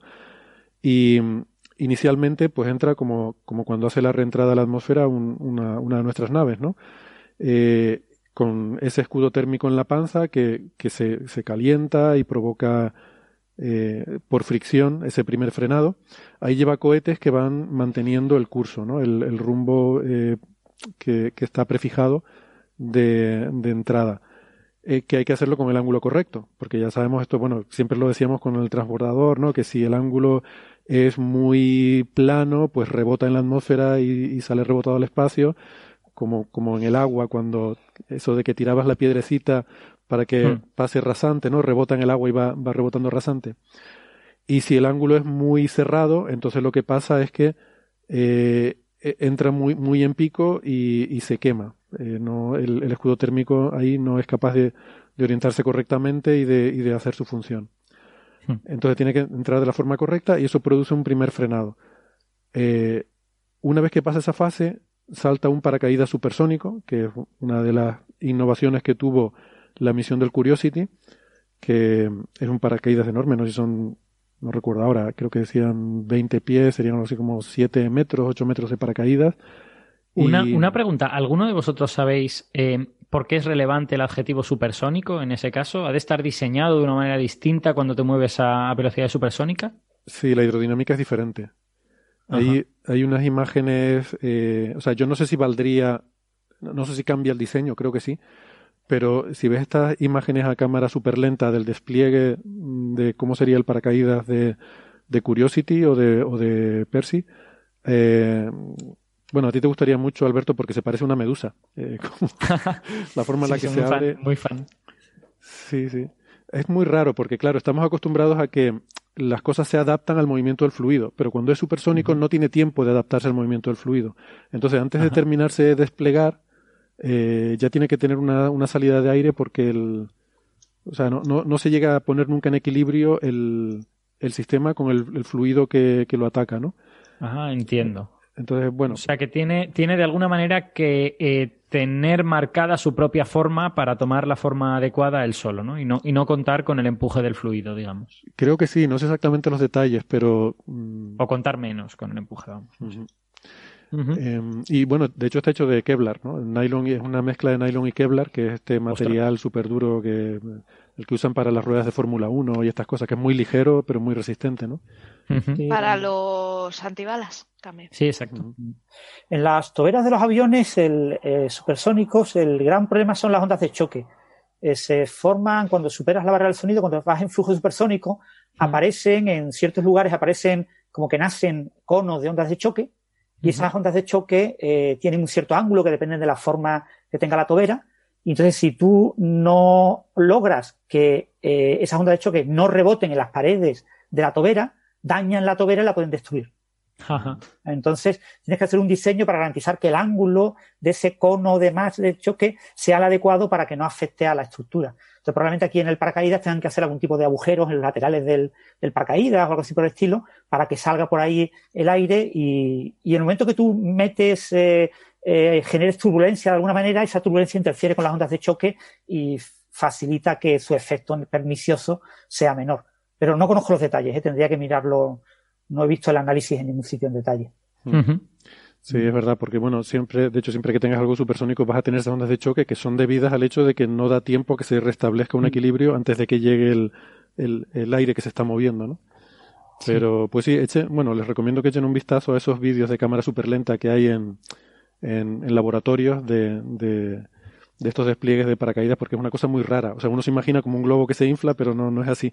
Es como que hay filachos, ¿no? Como, lo hace como de una forma filamentaria, ¿no? que no, no lo sé, no, no, sé muy bien los detalles de por qué funciona así la mecánica de fluidos, pero es diferente a, a la forma normal. Sí, claro, tiene, tiene sentido que el flujo supersónico sea antiintuitivo, ¿no? Si estás acostumbrado a un flujo a velocidades bajas, que es lo que estamos, pues el, el flujo supersónico puede ser distinto. Sí.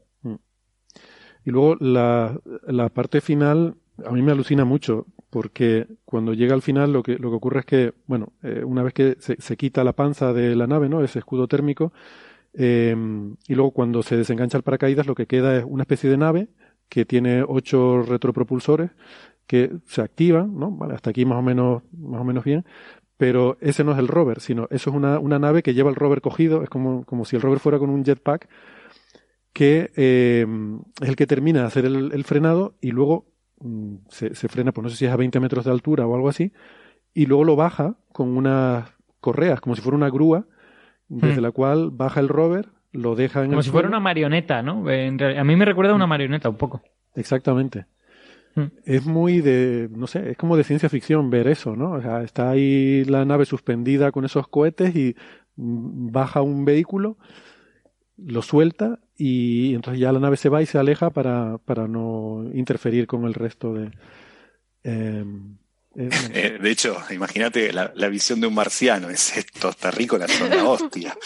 Exacto. Exacto. En mientras aquí, en, mientras tanto en la Tierra, Twitter, la gente compartiendo memes, fotos de gatos y tal, y en Marte el marciano diciendo, madre mía. la que se nos viene encima. en realidad, por eso se cambió de los airbags, que es como se hacía antes, el, como el Opportunity y eso, aterrizaron con airbags, mm. pero quedaba muy ridículo. Los marcianos veían aquello rebotando por ahí como una pelota y no les entraba nada de miedo. Héctor, fue un, fue un intento de, de, extender la Champions League a Marte y poder sacar más dinero todavía por los derechos de televisión, pero aquello no salió bien. No funcionó bien. Pero ya efectivamente ves esto y eso intimida mucho más. Sí, porque se partieron, hay que recordar que se partieron de nosotros cuando cayó Scacciarelli. Sí, sí. Mm. No, pero yo estoy intentando vender que aquello fue un, un ataque deliberado, o sea, que aquello fue una bomba. eh, que no se enteren.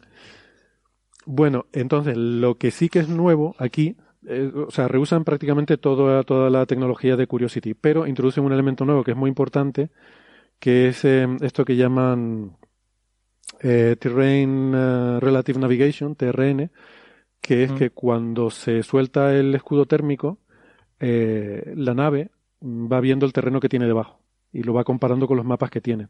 Y entonces de forma autónoma la nave toma las decisiones de, en particular, cuándo tiene que soltar el paracaídas eh, basado en dónde está. Que antes esto era todo automático, porque claro, no, no lo hemos dicho, pero esto tiene que ser todo automático porque todo el proceso, todo el EDL dura 7 minutos y con la Tierra hay un lag de 11 minutos. Entonces no puedes estarlo controlando. Tú tienes que dar las instrucciones y esperar y confiar en que todo vaya bien. Lo tiene que hacer todo de forma autónoma. Entonces, antes estaba preprogramado, se decía, bueno, cuando ocurra esto, era if then, ¿no, Sara?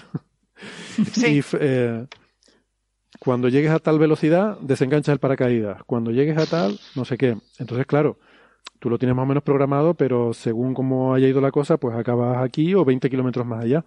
Porque cuando vas a 20.000 kilómetros por hora, un pequeño cambio de, de en qué momento ocurre una cosa u otra te manda muy lejos. Iba a decir un tecnicismo, pero. Eh, sí, yo supongo que llevarán sistemas de medición y un controlador difuso para ir reduciendo un poco, preparándose según te vas acercando.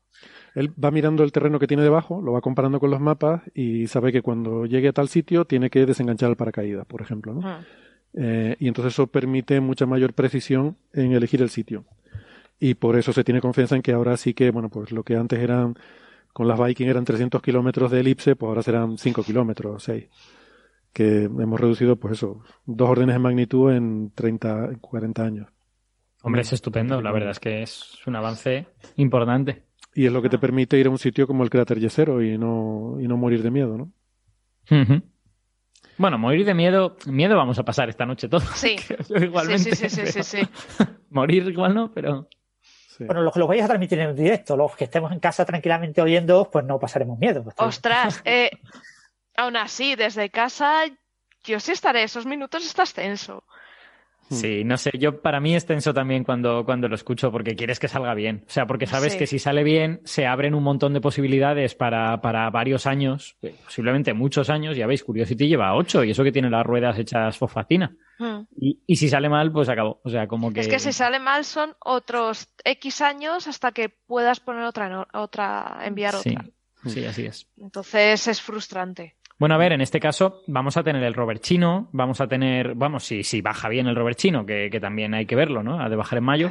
Eh, está la misión europea, que se supone que se lanzará dentro de año y pico, eh, pero bueno, que, sí, que, no mola que se te rompan los cacharros. Hmm. además es que esta tecnología se está, se está probando ahora por primera vez, este TRN, que si funciona, eh, bueno, se, se habla que esto podría abrir, podría facilitar mucho eh, pues, por ejemplo, una misión a Europa eh, o incluso en la Luna para ir al polo sur lunar, que un, porque claro, también la Luna te pasa algo parecido, ¿no? Que salvo que vayas tripulado, pues al final acabas eligiendo sitios facilitos, pero a lo mejor donde serían más interesantes los sitios donde hay donde hay cráteres, donde hay sombras, donde hay paredes, pero esos son sitios donde es más arriesgado y te puedes pegar el tortazo si, si no si no atinas, ¿no?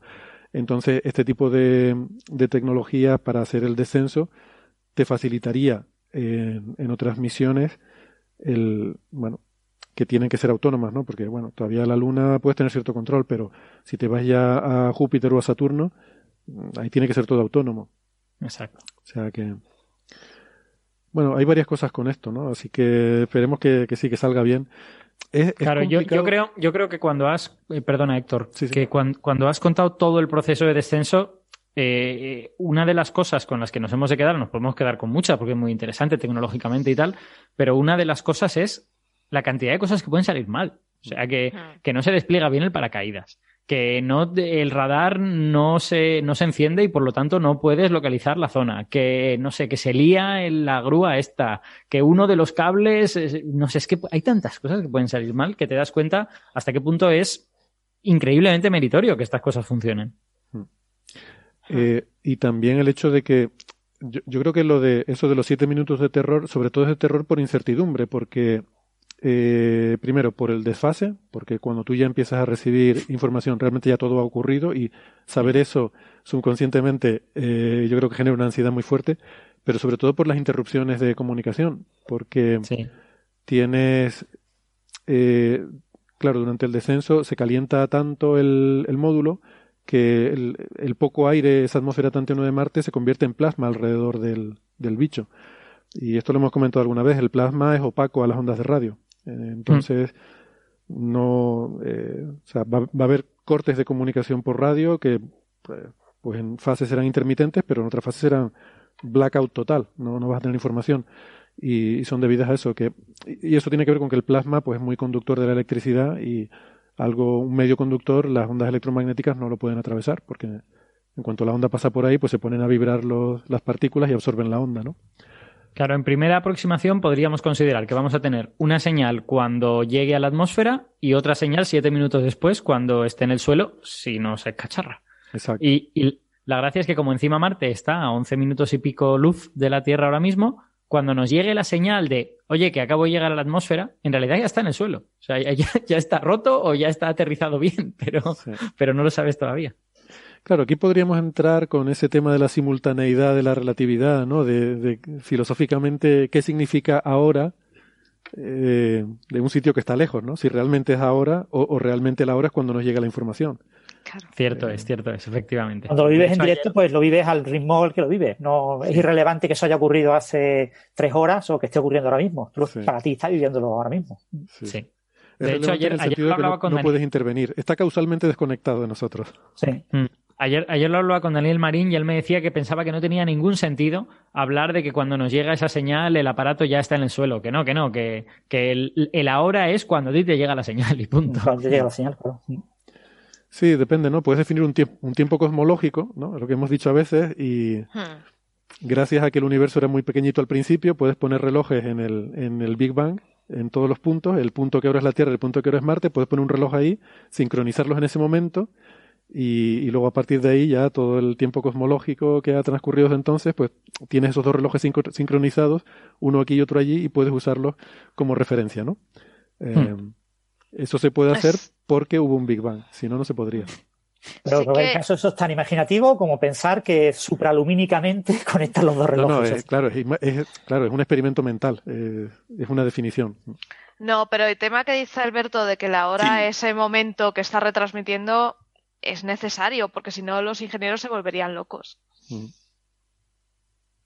Sí, eh, sí, pero igual tengamos en, tengamos en cuenta que, que estas dilataciones temporales y relativizaciones de la simultaneidad en relatividad en realidad refieren a la hora no percepcional, sino a la hora en el que ocurren las cosas, aunque hayan pasado antes de que nos lleguen las cosas, ¿no? Mm. Eh, eh, ese es el tiempo del cual la relatividad habla cuando uno dice para un observador dos eventos son simultáneos y para otro no, es independiente de la percepción. Un ejemplo muy simple que me gusta contarle a mis estudiantes es si un evento que es simultáneo para un, operador, para un observador en reposo ocurre eh, a distancia, si yo me acerco a él, para mí el primero, el primero que ocurre es el que está más lejos de mí. Claro. Y no el que está más cerca, a pesar de que la percepción es que el que está más cerca puede seguir siendo el primero para mí, ¿no? Así que la relatividad en realidad habla de los ahora no percepcionales, sino los que uno tiene en cuenta el retardo luminoso. Ahora, comentario no tal pie nomás. Pero... Sí, sí, no, pero da, en fin, todas estas, mm, todas estas reflexiones dan pie a pensar en este tipo de, conceptos profundos, ¿no? Sí, eh, preguntaba, hablando de conceptos profundos, en el, en el chat preguntaba Bruno que a qué Z está Marte. Para calcular esto. Pues sí. 1,000000000000000000001. Uno no, cero, ¿no? 0,0000001. No, 1, Cero. ¿No? Eh, 10 a ah, menos. 1, 1 menos A0 sobre A, sí, 0,000. Exacto. Yo, dividía los A en lugar de restarle el 1. 0,00000. 1. Bueno, eh, ¿qué más cosas? Decía mm, eh, Jorge Pla García decía que en la charla que dio, por cierto, dio una charla estupenda el viernes eh, precisamente sobre Marte, en, el ciclo este que tenemos de Cosmos, que, mm, Eh, hay, que, hay que decirlo para, para no chafarle a la gente la ilusión que no es que eh, Percy vaya a buscar vida, sino que va a, a buscar no vida, es decir, a, ver que aquí no hay vida, ¿vale? Y, y, a ver si confirma que allí no hay vida. Eh, esa es la, la forma de, de, verlo. Que va a poner límites de detección a la vida en Marte, ¿no?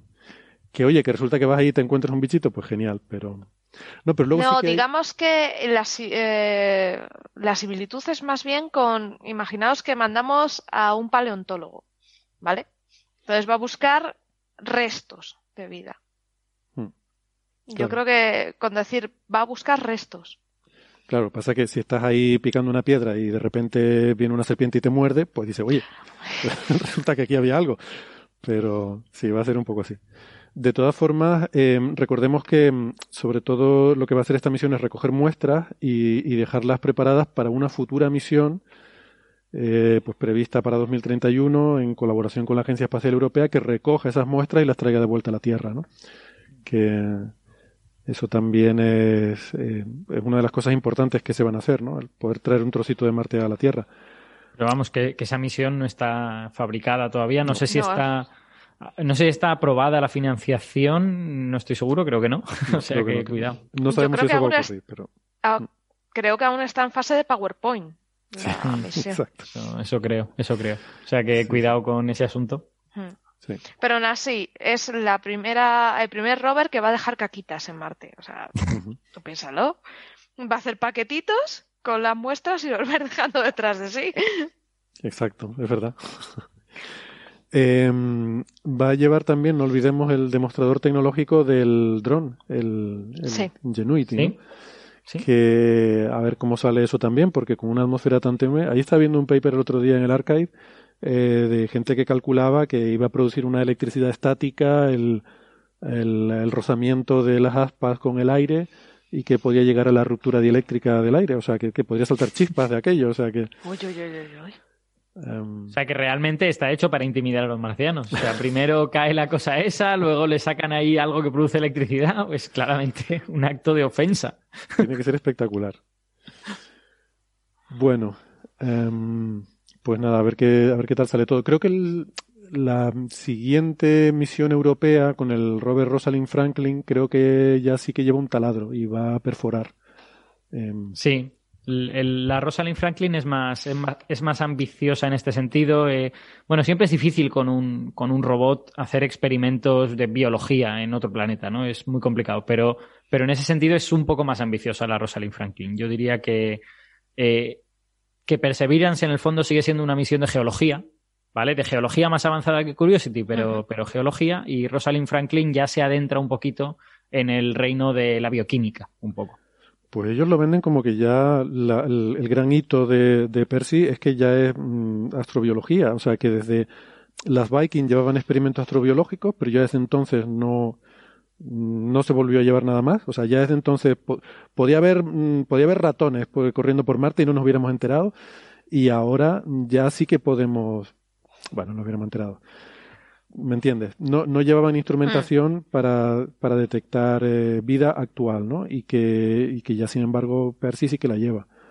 A ver, es verdad, es verdad que, que Perseverance lleva una, un espectrómetro ultravioleta que tiene la capacidad de distinguir ciertas moléculas orgánicas. No me, no me he estudiado todavía exactamente cómo de bueno es y qué, qué, resolución tiene, pero eso va a ser crucial porque ya sabéis que con, con lo que se detectó en la pluma de encelado uno de los problemas que teníamos es que podíamos distinguir bastante bien moléculas muy pequeñas, pero se encontró con moléculas orgánicas de verdad, o sea, muy grandes. Y, era muy difícil, claro, era muy difícil saber realmente qué es lo que estaba viendo. Y eh, este espectrómetro, pues no sé cómo de bueno o de malo será, pero esa es parte de la cuestión, ¿no? Si quieres hacer bioquímica, la bioquímica es difícil de hacer porque moléculas biológicamente muy distintas y muy relevantes pueden ser muy grandes y tener diferencias a primera vista difíciles de distinguir. Es, eh, claro, es complicado. Claro. No, hay que decir que cuando Alberto habla de la pluma que en Encélado, no, no es que encontrar una pluma en Encélado, sino se refiere al, nombre para referirse a un penacho de esos de, de vapor que emergen de, de, la superficie como un geyser. Exacto. Y, que ahí si no sería, si no habríamos descubierto dinosaurios en Encelado, como, como todo el mundo sabe, que son los inventores de las plumas, si no las sabes, que son las que se han llevado a la fama. Exacto. Que eso, eso es muy alucinante, ¿eh? O sea, eso es dejarte el caramelito ahí en la boca. Eso es decir que has pasado por un chorro de vapor y has encontrado moléculas orgánicas tan grandes como lo más grande que puedes detectar. Eso es para ir corriendo y volver con un espectrógrafo mayor. Es más, lo que, lo que realmente vio Cassini eran trocitos de esas moléculas. O sea, Cassini lo que, lo que encuentra de manera sistemática es eh, una molécula con cierta cantidad de átomos de carbono, más un átomo de carbono y un hidrógeno, más un átomo de carbono y un hidrógeno, más un átomo de carbono. Y antes de eso, lo que ha hecho es romperlas contra algo, con lo que claramente lo que estás viendo los trocitos. La molécula entera no sabes lo que es porque queda fuera del rango de tu instrumento, es demasiado grande. Mm. Sí, sí. Entonces, claro. y, eso, el que has comentado, Alberto, de que el espectrómetro este va a poder ver eh, moléculas orgánicas, es verdad, porque yo tenía entendido que lo que iba era a buscar analizar los tipos de suelo y que estaba más focalizado a rocas y minerales más que a, moléculas orgánicas, la parte del espectro. Hay dos. Es que hay dos. Hay un, hay un espectrómetro de rayos X, que ese yo creo que es el que tú dices, que está más orientado a suelo y a, geología, y hay otro que es un espectrómetro Raman ultravioleta, que ellos lo venden como que es un espectrómetro de luminiscencia que les permite distinguir ciertas moléculas orgánicas. Ya te digo que no me he estudiado más allá de eso, con lo que no estoy muy seguro de si es propaganda, dicho entre comillas, o sea, seguro que mentira no será, pero, pero en fin, de hasta dónde llega, eso no, no estoy seguro. Sí, sí, sí. Este, este se llama, el que yo digo, el, ultravioleta se llama Sherlock. Y creo que el, que el que tú dices es Pixel.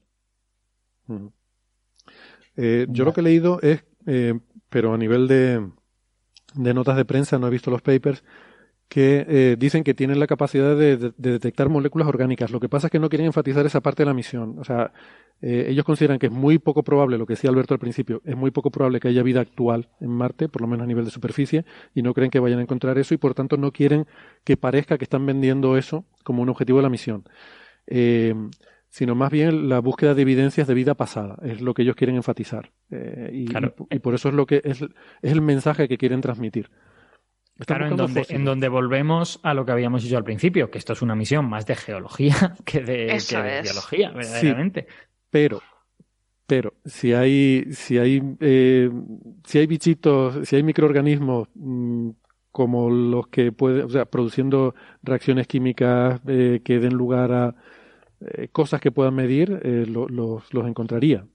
lo que pasa es que, claro, tienen que darse las condiciones adecuadas, tienes que pillar la muestra del suelo adecuada para analizar. Eh, O sea, yo creo que ellos no quieren vender eso, no quieren transmitir ese mensaje, mm, pero esa capacidad la tienen. Bueno, como, como siempre, las misiones suelen tener varias almas, ¿no? Y hay una gente que es consciente de que necesita vender un proyecto ilusionante para los políticos, para la sociedad y para todas estas cosas, y hay otra gente que dice, bueno, aunque esto es una posibilidad, es una potencialidad de, mi misión, pues lo más probable es más bien esto otro, ¿no? Hmm. Tiene esas dos cosas. Pero, o sea, me parece inteligente que en ese sentido no hayan querido ser eh, demasiado. Mm, eh, vender demasiado humo. quiero decir que yo creo que ellos están trasladando el mensaje de que el objetivo principal de la misión es estudiar la posibilidad de una biología pasada en Marte, no, no hmm. el de la actual. por lo menos no lo enfatizan. Eh, pero bueno, que cuando luego lees un poquito más en detalle, pues sí que tiene ciertas capacidades de, de, instrumentación eh, para, para, buscar química orgánica compleja. Bueno, eh, ¿algo más que quieran comentar sobre este tema? si quieren podemos ir pasando, pues la verdad es que tenemos muchas cosas y bueno, esta seguramente es una noticia a la que volveremos la semana que viene, espero que con buenas noticias, crucemos los dedos. Sí, porque si no. Sí, sí. Empezamos, no sé quién, creo que Mónica Sangrador decía en Facebook, crucemos los dedos, todo el mundo diciendo crucemos los dedos, pero eso no es muy científico. Efectivamente. Confiemos en los ingenieros. Digo, la verdad que muy científico no es, pero he estado mirando que Marte está entre Tauro y Aries y eso es buen presagio. Madre mía. Yo tengo una buena noticia. Parece que esto lo han diseñado ingenieros y no físicos teóricos. Eso es buena noticia para, para el éxito del descenso. Sí. Hombre, a, veces tenemos días malos y se nos caen las cosas, pero. No lo, no lo digo como, como una puya a Gastón, sino como una puya también a mí mismo, que yo, que yo siempre he sido malo con las cosas experimentales. Bueno, pues venga, vamos a hablar un poco de cosas más teóricas. Em, me gustaría comentar em, un, bueno, un tema que nos, eh, nos puso Francis que, me pareció muy chulo, la verdad, en el cual se propone buscar eh, acciones, ¿no? Esas partículas que justo comentamos, no sé si la semana pasada o la anterior, que es un buen candidato a materia oscura, que en realidad, bueno, mm, resuelve otros problemas del modelo estándar, pero que en particular puede ser un buen candidato a, a materia oscura. Y hay un tipo de búsqueda que, que yo no conocía, que eh, lo pone aquí en este, bueno, este, este artículo concretamente es una vuelta de tuerca más a este tipo de, a este tipo de búsquedas que se basan en una cavidad resonante con un campo magnético en el cual eh, se, se, espera que se produzca espontáneamente la aparición de alguna de estas partículas por esa interacción del vacío con el campo magnético y que luego puedan dar lugar a fotones que se amplificarían en la cavidad resonante porque tiene el tamaño adecuado, ¿no? una, una cavidad metálica con el tamaño adecuado para, eh, bueno, que fotones con la frecuencia eh, adecuada, yo que sé, igual que el microondas, pues está sintonizado para, para producir una resonancia a la frecuencia de que no sé ahora cuál es, pero que, que absorbe la molécula de agua, pues esto sería algo así para la frecuencia que esperan de el, el fotón que produciría la, la, interacción de esta acción con el campo magnético, ¿no? Y entonces, bueno, esa es un poco la técnica estándar. Ahora le pediré a los teóricos que nos lo expliquen un poco más en detalle. Pero aquí lo que hacen es que le dan una vuelta de tuerca más al asunto para ir incluso más allá de uno de los límites que tiene esto, es que evidentemente la señal es muy pequeña comparada con el ruido. Parte del ruido tiene que ver con, eh, con el principio de incertidumbre, el ruido cuántico, que en principio no puedes, eh, no puedes quitarlo. Eh, parte de, a ver, Parte del ruido, digamos que viene de es térmico, viene de la temperatura del sistema, que eso se resuelve pues enfriándolo mucho. Otra parte del ruido es del detector, ruido electrónico, que eso se resuelve pues usando una tecnología que tiene muy poco ruido electrónico. Pero luego hay otra parte del ruido que es, que es cuántico, que es una, es una propiedad intrínseca de la naturaleza, que tiene que ver con el principio de incertidumbre. Y entonces aquí lo que proponen es una nueva técnica para reducir ese ruido cuántico, sin violar obviamente el principio de incertidumbre, pero, pero me pareció una cosa curiosa. Entonces, no sé si, si alguien más lo ha leído. Francis, sé que sí. No sé si quieres hacernos una introducción, Francis, a todo este tema.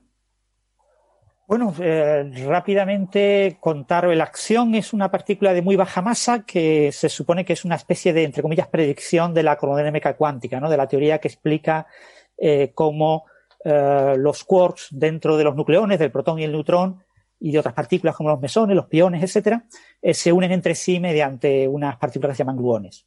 Entonces, la cromodinámica cuántica eh, es una teoría extremadamente sencilla, sin, sin muchos. Eh, es una teoría que todavía no entendemos bien, pero bueno, tiene varios problemas asociados. No, no, no sabemos, por ejemplo, cómo aparece una escala física en la teoría, porque es una teoría libre de escala, y entonces no entendemos cómo se confinan eh, por qué no existen eh, quarks libres y gluones libres, solamente partículas compuestas, eh, como los protones, los neutrones, los piones. Eh, se dice que solo pueden existir partículas con carga de color blanca, o sea, sin carga de color, eh, completamente neutras a la carga de color, pero eso todavía no, no está muy claro, no se entiende todavía muy claro. La, eh, hay varios fenómenos asociados a la cromodinámica, cromodinámica cuántica, ¿no? La, la, dinámica asociada a la hipercarga de color, que todavía no entendemos. Y uno de ellos es eh, eh una eh, simetría que aparece en las ecuaciones, que es una simetría CP fuerte, ¿no? Es una simetría CP fuerte porque es la interacción fuerte. Y, y, esta simetría es una simetría global de la teoría y, tiene consecuencias observacionales que contradicen la naturaleza. ¿vale? Entonces, lo que hacemos los físicos teóricos cuando algo contradice la naturaleza no es pensar que nuestra teoría es incorrecta, sino pensar quizás es que eh, esto es una señal de que hay algo más. Entonces, eh, se propuso en 1977 la idea de que esta simetría global estaba rota y entonces aparece una partícula un bosón escalar, un bosón, en este caso es un bosón pseudoescalar, es un bosón de Goldstone, no es una simetría local rota, como ocurre con el bosón de Higgs, eh, sino que es una simetría global rota, con lo que aparece otro tipo de partícula, pero es muy parecida. Y entonces esa partícula tendría que observarse como una partícula en la naturaleza, una partícula escalar eh, de muy baja masa, una especie de Higgs extremadamente, eh, de, una masa pues extremadamente pequeña, ¿no? Entonces, esa es una predicción de la teoría de ese modelo hay otras maneras, por ejemplo, teoría de cuerdas, etcétera, hay otras maneras de explicar este tipo de, fenómeno, de, que la eh, cromodinámica cuántica no cumple con esta simetría, eh, utilizando otros procesos, pero este es el proceso como más sencillo, más elegante, eh, y es un proceso que predice la existencia de una partícula, se buscó esta partícula, no se encontró, ¿vale? O sea, se buscó la partícula, no se encontró, pero a principios de los 80 se decidió que, bueno, en realidad eh, bueno, podemos aceptar, se acepta eh, partículas tipo acción. Entonces lo que buscamos ahora mismo no son acciones, aunque se le llama acción, sino partículas tipo acción. No están exactamente en el rango de masas que tendría que tener el acción QCD, que prácticamente está descartado por un experimento de, de principios de los 80, pero bueno, no pasa nada porque lo estiramos. Abrimos un poquito la teoría, jugamos un poquito mejor con la matemática. Entonces, una de las cosas que tiene la acción parece algo sorprendente, ¿no? Pues si la acción es una cosa que viene de la cromodinámica cuántica, es que la acción, eh, eh, desde el punto de vista de las simetrías, corresponde a una simetría 1, es decir, una simetría de fase. Eh, es una simetría, la simetría que se rompe es una simetría muy similar a la simetría del electromagnetismo. Entonces, ¿eso qué implica? Eso implica que la acción interacciona con el electromagnetismo. Es decir, hay un vértice no nulo entre la acción y los fotones. Entonces, en rigor incluso, tú podrías llegar hasta incluso pretender reformular las ecuaciones de Maxwell. A las ecuaciones de Maxwell le falta un término asociado a la acción. Lo que pasa, claro, un término que es irrelevante eh, para física macroscópica, ¿no? Entonces, eh, la acción lo podemos observar en la naturaleza, eh, fundamentalmente viendo cómo interacciona con los fotones. Un fotón, bajo ciertas circunstancias, puede emitir, puede radiar una acción, y una acción puede chocar contra un fotón y cambiarlo. Pero incluso mm, puede chocar contra un fotón virtual, es decir, contra una fluctuación del campo electromagnético. Es decir, la acción interacciona con el vacío del campo electromagnético. Entonces, si yo cojo, por ejemplo, una cavidad cerrada, un telescopio cerrado, eh, un, tubo eh, cerrado, donde yo tengo un campo eh, electromagnético intenso, es decir, por ejemplo, pongo un imán muy intenso a su alrededor, y genera un campo eh, magnético muy, muy intenso, en ese tubo que está vacío no hay partículas. Pero sí hay campo magnético. O sea, hay vacío del campo electromagnético, lo que a veces se dice que lo que hay son fotones virtuales. Bueno, eso es, a mí no me gusta exagerar con la palabra virtual ahí, pero eh, lo que hay es un campo electromagnético y entonces la acción, una acción de el halo de materia oscura de nuestra galaxia que obviamente pues tienen muchas acciones y algunos de ellos podrían atravesar ese tubo en nuestros laboratorios, pues atravesarían ese tubo, chocarían, interaccionarían con alguna de esas fluctuaciones de vacío eh, producidas por ese campo eh, magnético intenso dentro de ese tubo, y eso daría lugar a que un fotón virtual se convirtiera en un fotón de verdad. Eh, un fotón virtual tiene la, no es una partícula. El fotón virtual no es una partícula. ¿Por qué no es una partícula? Porque para ser partícula tiene que cumplir la ecuación de Einstein. La famosa ecuación E igual a m por c al cuadrado, en realidad es E al cuadrado eh, por m por c al cuadrado elevado al cuadrado más p eh, por c al cuadrado, ¿no? Es decir, incluye el término en reposo, pero también incluye el término de energía cinética. La ecuación de Einstein como tal es una ecuación que incluye energía cinética y energía en reposo, que es la masa. Entonces, eh, las partículas virtuales incumplen con esa ecuación. Hmm. Una partícula virtual, una fluctuación virtual, es una fluctuación que no se ve obligada a cumplir esa ecuación. Eso los físicos le llamamos que está off-shell, ¿no? que, está, que es incumplidora. ¿eh? Es eh, fuera, fuera, de la capa de masa, decía mi, profesor de, teoría cuántica de campos, me gustaba mucho esa expresión. Mm. Y eh, entonces eh, hay ciertos procesos, eh, procesos no lineales en cristales, los agujeros negros cerca del horizonte, que pueden convertir una fluctuación, una partícula virtual, en real. Entonces, en esos procesos, yo hago que algo que no cumple, que está fluctuando e incumpliendo una ley, interacciono con ese objeto y hago que cumpla. Y en el momento en el que cumple, se tiene que realizar, se tiene que convertir en algo observable. Entonces, lo que pasa en, este, en esta cavidad resonante vacía eh, con ese campo magnético es que si llegara un fotón, lo atravesara e interaccionara con ese campo magnético, aparecería de repente un fotón. Entonces yo podría detectar ese fotón. Una, manera alternativa de, ver ese mismo proceso sería, se me ocurre ahora, igual, igual es incorrecto por algo que no veo, sería que llega el acción, el acción interacciona con ese vacío, que ese vacío tiene una cierta cantidad de energía, eh, porque además está ese campo intenso ahí dentro, y robando la energía a ese vacío se transforma la acción en un fotón que luego sigue propagándose. Eso sí, podría ser. Claro, robarle energía al vacío suena a una cosa rara, ¿no? En realidad es, le robas energía al campo magnético que hay ahí, ¿no? Claro, pero como, es un, campo magnético en forma de vacío, pues tiene, tiene también su. El, fotón interacciona con el campo magnético y eh, genera una partícula eh, que le ha robado energía a ese campo magnético. Entonces, eh, claro, lo que hay que hacer para observar la partícula es observar ese fotón y si yo no observo el fotón, yo planteo un límite de exclusión. Es decir, digo, no se ha observado eh, eh, nada, por lo tanto, eh, la acción en cierto rango de masa no puede tener una, una constante de acoplamiento al fotón de tal valor. Y eso es lo que se ha obtenido. Perdona, Gastón, ¿qué vas a decir? No, lo que iba a decir es que, debido exactamente en relación a lo que estaban diciendo, Perdona, Gastón, ¿te puedes subir el micro? que se te Esa es la razón por la cual una cota muy fuerte a las acciones vienen de algo que parecería no tener nada que ver con lo que estamos hablando, pero que la tiene, que es... Eh... Gastón, nos escucha el micro, tienes que subir un poquito. Hola, perdón. ¿Mejor así? Mucho mejor, mucho mejor ahora. Se ha quedado para la Ahora. Decía, decía que una de las razones, relacionado con lo que decía Francis y lo, decía, lo que decía Alberto, eh, una de las razones por las cuales eh, esta conversión entre una acción y un fotón, el hecho de que el, acción se acopla a, la, radiación electromagnética, a los fotones, de una manera muy particular, que no es como la de Maxwell, sino que se, relaciona, se acopla cuando el campo eléctrico y el campo magnético eh, apuntan en la misma dirección se acopla a un operador que, es, que se hace importante cuando los campos magnéticos son paralelos. Eh, en relación con esto, eh, eh, a ver, en relación con esto lo que quería decir es que una de las es una de las razones por las cuales las cotas a, las acciones, a cuán propensos son con interactuar con el fotón, vienen de tiempo de vida de las estrellas, que parecería no tener mucho que ver con lo que estamos hablando, pero lo tiene.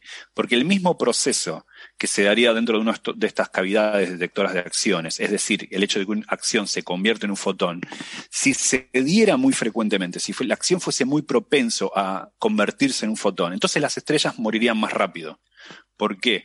Porque las estrellas son muy opacas, tardan mucho un fotón que se crea ahí adentro en salir de la estrella, porque la estrella es muy opaca.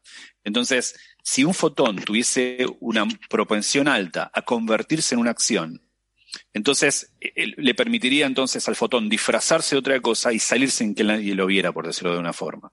Entonces, el hecho de que eso no se dé muy a menudo, es decir, que la propensión de una acción, si estos existen, a convertirse en un fotón, no sea muy alta, no sea muy propenso a hacerlo, es la explicación por la cual eh, estrellas como las enanas blancas viven tanto. Es decir, sabemos cuánto viven las enanas blancas y a partir de eso podemos decir, ah, entonces, si las acciones existen, no pueden convertirse muy eh, no ser muy propensos a convertirse en fotones porque si no las enanas blancas se hubiesen extinguido más rápido.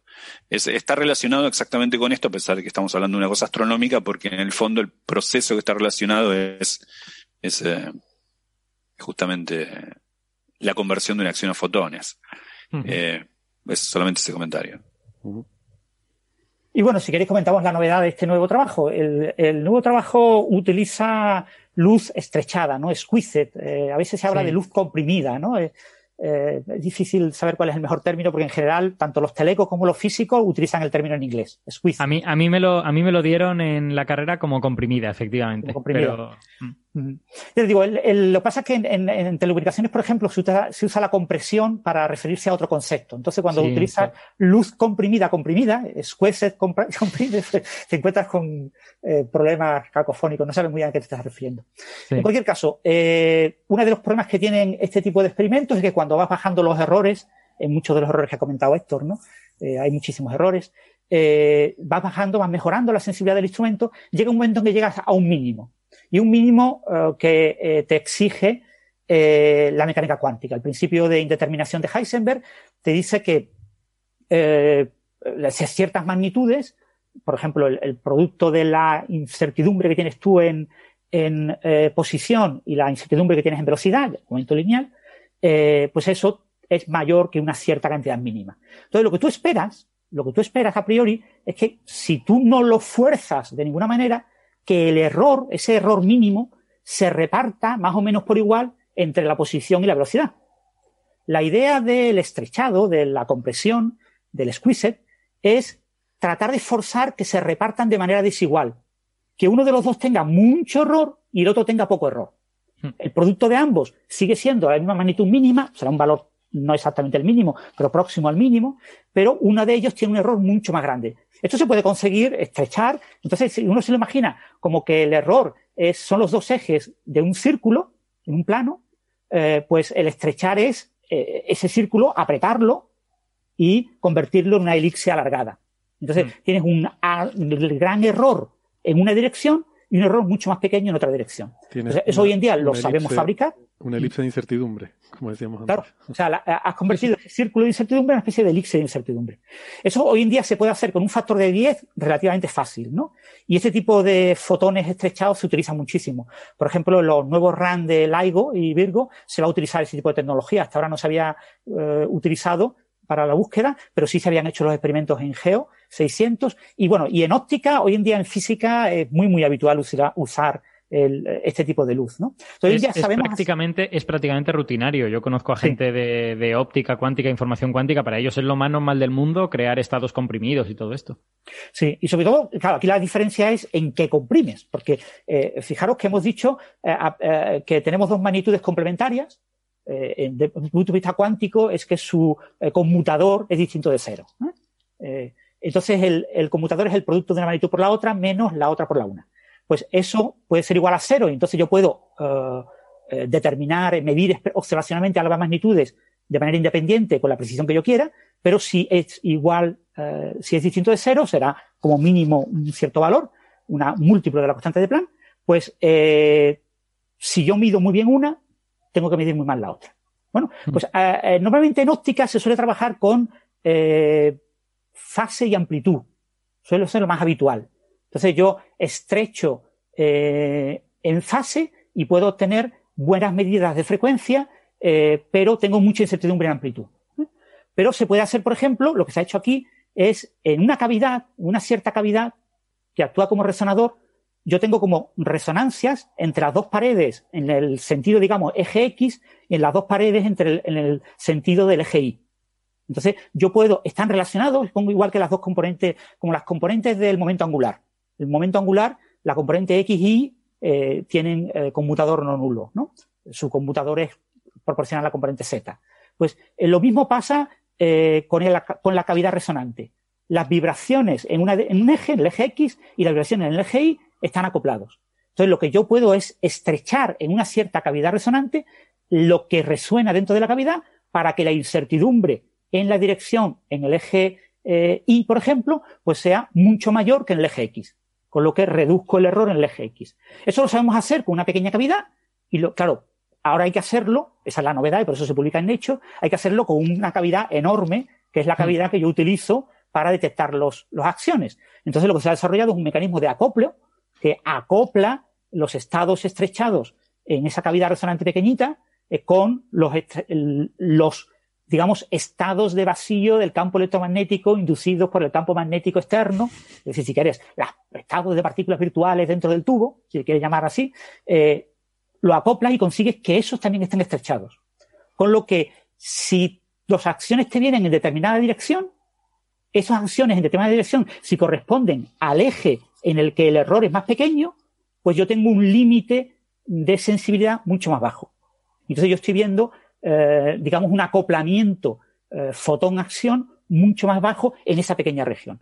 Claro, esto es muy complicado y esto se puede, hay que ajustar muy bien las cavidades y esto te obliga a trabajar con un rango de masas muy estrecho. Entonces, yo me permito mejorar mucho eh, como no se ha encontrado la partícula, si se hubiera encontrado estaríamos hablando de descubrimiento, pero eh, lo que tenemos son límites de exclusión, son límites que nos dicen ahí no está la partícula, pues se ha mejorado mucho donde no está la partícula, pero una región muy, muy pequeña que depende muchísimo de eh, características físicas pues, de la cavidad que se utiliza para buscar las acciones y de cómo se puede acoplar con lo otro. Entonces, esto es un avance interesante que habrá que estudiar a ver cómo se puede eh, llevar a otras regiones del espectro de masas. Pero, eh, mientras tanto, pues nos reduce un poquito los diagramas de exclusión. Se ha elegido una región por el diseño del dispositivo en la que los límites de exclusión eran muy malos, con lo que hemos mejorado pues, prácticamente en, en dos órdenes de magnitud eh, los límites de exclusión que se tenían en esa región, lo que es un gran avance, pero bueno, es una región muy pequeña y, bueno, no, realmente ahí no esperamos que se encuentre el, acción QCD, sería una partícula tipo acción. ¿eh? Pero bueno, una, ALP. Pero eh, los ALP son también candidatos firmes a materia oscura. Muy bien. Yo, eh, a mí quizás de todo esto me resultó sobre todo súper interesante el descubrir estos experimentos con estas cavidades resonantes mm. que no, no conocía, como le llaman, aloscopio. Y, eh, pero claro, eh, entiendo, Francis, eh, eh, corrígeme si no es así, que esto, el, el problema un poco que tiene es que tú tienes que sintonizar el experimento a una determinada masa que esperas de la acción, ¿no? Porque tu cavidad resonante resuena a una determinada frecuencia y la frecuencia del fotón depende de cuál sea la masa de esa acción o del acoplamiento que tenga con el campo electromagnético, pero tiene que ser esa la que buscas, ¿no? Claro, ese es el problema de estos experimentos. Hay otros experimentos que tienen un rango más amplio, pero en general casi todos los experimentos que buscan eh, acciones tienen esa limitación, de que es muy, muy difícil eh, cubrir un enorme rango de masa. ¿no? Aquí eh, se ha trabajado pues en, la orden de 16, ¿no? 16, 17 sí, microelectronvoltios. Tienen como dos ventanas en las que mm. excluyeron en la acción dos ventanas del orden, ambas algo así como 16, como algo antes, 17,2 y después una nueva ventanita también del orden de los 16. Los, valores concretos son 16,96 a 17,12, fijaros los trechillas que es la ventana, y 17,14 a 17,28 microelectronvoltios. Wow. Eh, bueno, eh, es una ventana muy, muy estrechita, pero claro, eh, se puede buscar otra ventana estrechita si rediseño parámetros de diseño del instrumento, ¿no? Es, prácticamente, digamos, una prueba de concepto del uso de estados del uso de estados comprimidos para este tipo de medidas, ¿no? O sea, al final, con una ventana tan estrecha, físicamente no es súper relevante. Mm. Y, bueno, es prometedor, ya os digo, la, acción será la, gran partícula buscada en, las próximas décadas. no creo que se descubra pronto, porque el rango de parámetros que tiene es muy amplio, es muy grande. ¿no? Las partículas tipo acción cubren muchísimos órdenes de magnitud. Pero aún así es una, una partícula que se va a buscar muchísimo, porque el, fracaso de la búsqueda de los WIMPs, eh, ahí acabaremos por el año 2030, quizás 2035, acabaremos llegando al fondo de neutrinos y ya no podremos avanzar más. En, relación con esto, hay que recordar que eh, hace casi un año eh, es esta la partícula eh, que el experimento Xenon 1T decía que probablemente había detectado, ¿no? En, esta, en relación a lo que dice Francis, ¿no? Esta, esta, esta relación entre los WIMPs y los acciones. Mm. O sea, son experimentos detectados original, y diseñados originalmente para detectar, en ese caso son tanques llenos de un líquido, mm. de, y que están diseñados para detectar partículas Weakly Interacting Massive Particles, WIMPs, pero parecía haber detectado algo que, eh, de ser una señal de una nueva partícula, que probablemente no lo sea, era una acción. ¿no? Es como, bueno, encontramos no lo que buscábamos, sino algo que se le parece. Bueno, casi nada. Sí, en relación a eso, un tema que no sé si viene a cuento contarlo ahora o, a dedicar un programa específico. Eh, Panda X, el experimento eh, que también utiliza xenón líquido, es un experimento muy parecido a xenón 1T, eh, también ha reanalizado esa región de masas y no ha logrado descartar la señal de seno 1T, y, pero tampoco la ha encontrado. Entonces, ha encontrado algo que, bueno, eh, lo que dicen es que mm, es un primer paso para apoyar la señal de, de Xenon 1T, pero todavía no está claro, ¿no?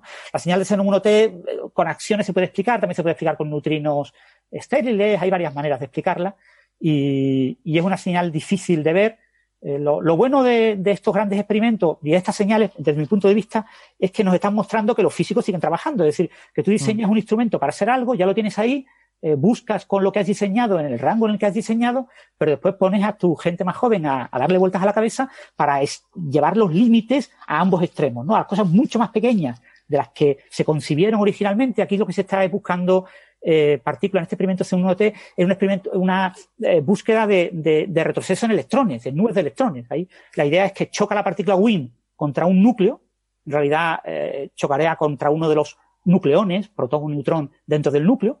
Y si eh, la interacción es igual con protones y neutrones, se habla de interacción no dependiente del spin, y si la interacción es distinta entre protones y neutrones, se habla de interacción dependiente del spin, con lo que tenemos dos límites de exclusión, uno para cada caso, y tenemos ese choque y eso mueve ese núcleo, ese núcleo se mueve y sus nubes de electrones normalmente son las que generan una señal que acaba convirtiéndose en una señal fotónica que yo veo en un fotomultiplicador.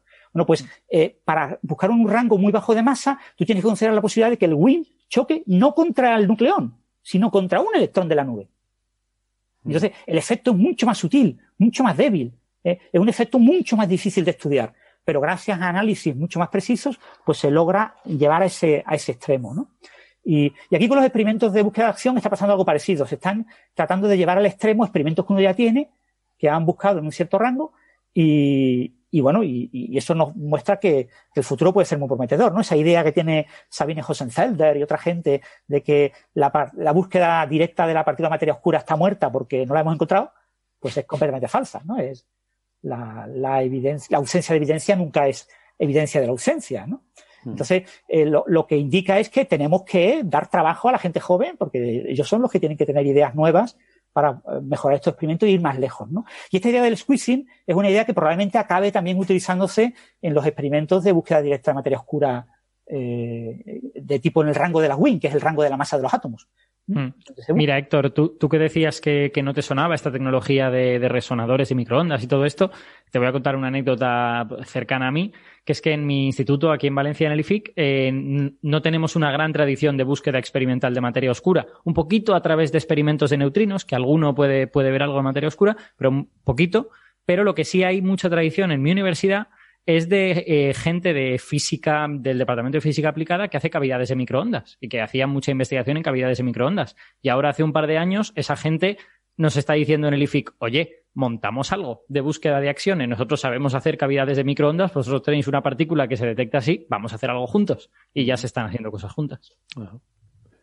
Bien. Esa es la, gran pena de España. España, no sé Argentina, pero España nunca ha tenido una gran física experimental. Los grandes físicos experimentales españoles son algo muy reciente, son de hace 20 años.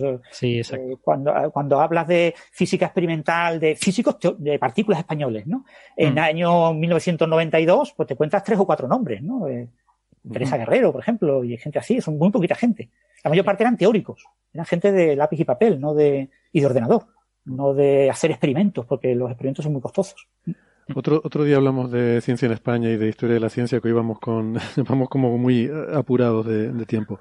Em, ¿Podemos cambiar un poco el, paso? Eh, de hecho, eh, podríamos recuperar un tema que se nos quedó perdido la semana pasada porque no nos dio tiempo también, que era, si recuerdas Gastón, sobre ese agujero negro que, bueno, que estaba activo, que estaba emitiendo y que, eh, pues de repente, en unas observaciones que se hicieron se vio mm, con menos intensidad y luego ya eh, había dejado de emitir completamente, ¿no? ¿Qué nos puedes contar de eso? Sí, eh, bueno, es, es, un, es un agujero negro muy interesante, es más allá del que está en el centro, es un agujero negro, digamos, de nuestra galaxia, y más allá del, de, aparte del que está en el centro de nuestra galaxia, es decir, de Sagitario Estrella, que tiene 4 millones de masas solares, de los agujeros negros estelares es, si no me equivoco, el más grande que conocemos en nuestra galaxia. Ese, su nombre en realidad es un sistema binario, es una estrella y un agujero negro que orbitan juntos. Y el agujero negro, eh, bueno, el sistema binario se llama GRS 1915 más 105. Es fácil de acordarse porque 1915 es el año de la relatividad general, GR suena relatividad general, y el 105, bueno, hay que acordarse de algo. es, un agujero negro eh, eh, que tiene, una, tiene muchas peculiaridades. En particular porque eh, es muy grande para ser un agujero negro estelar.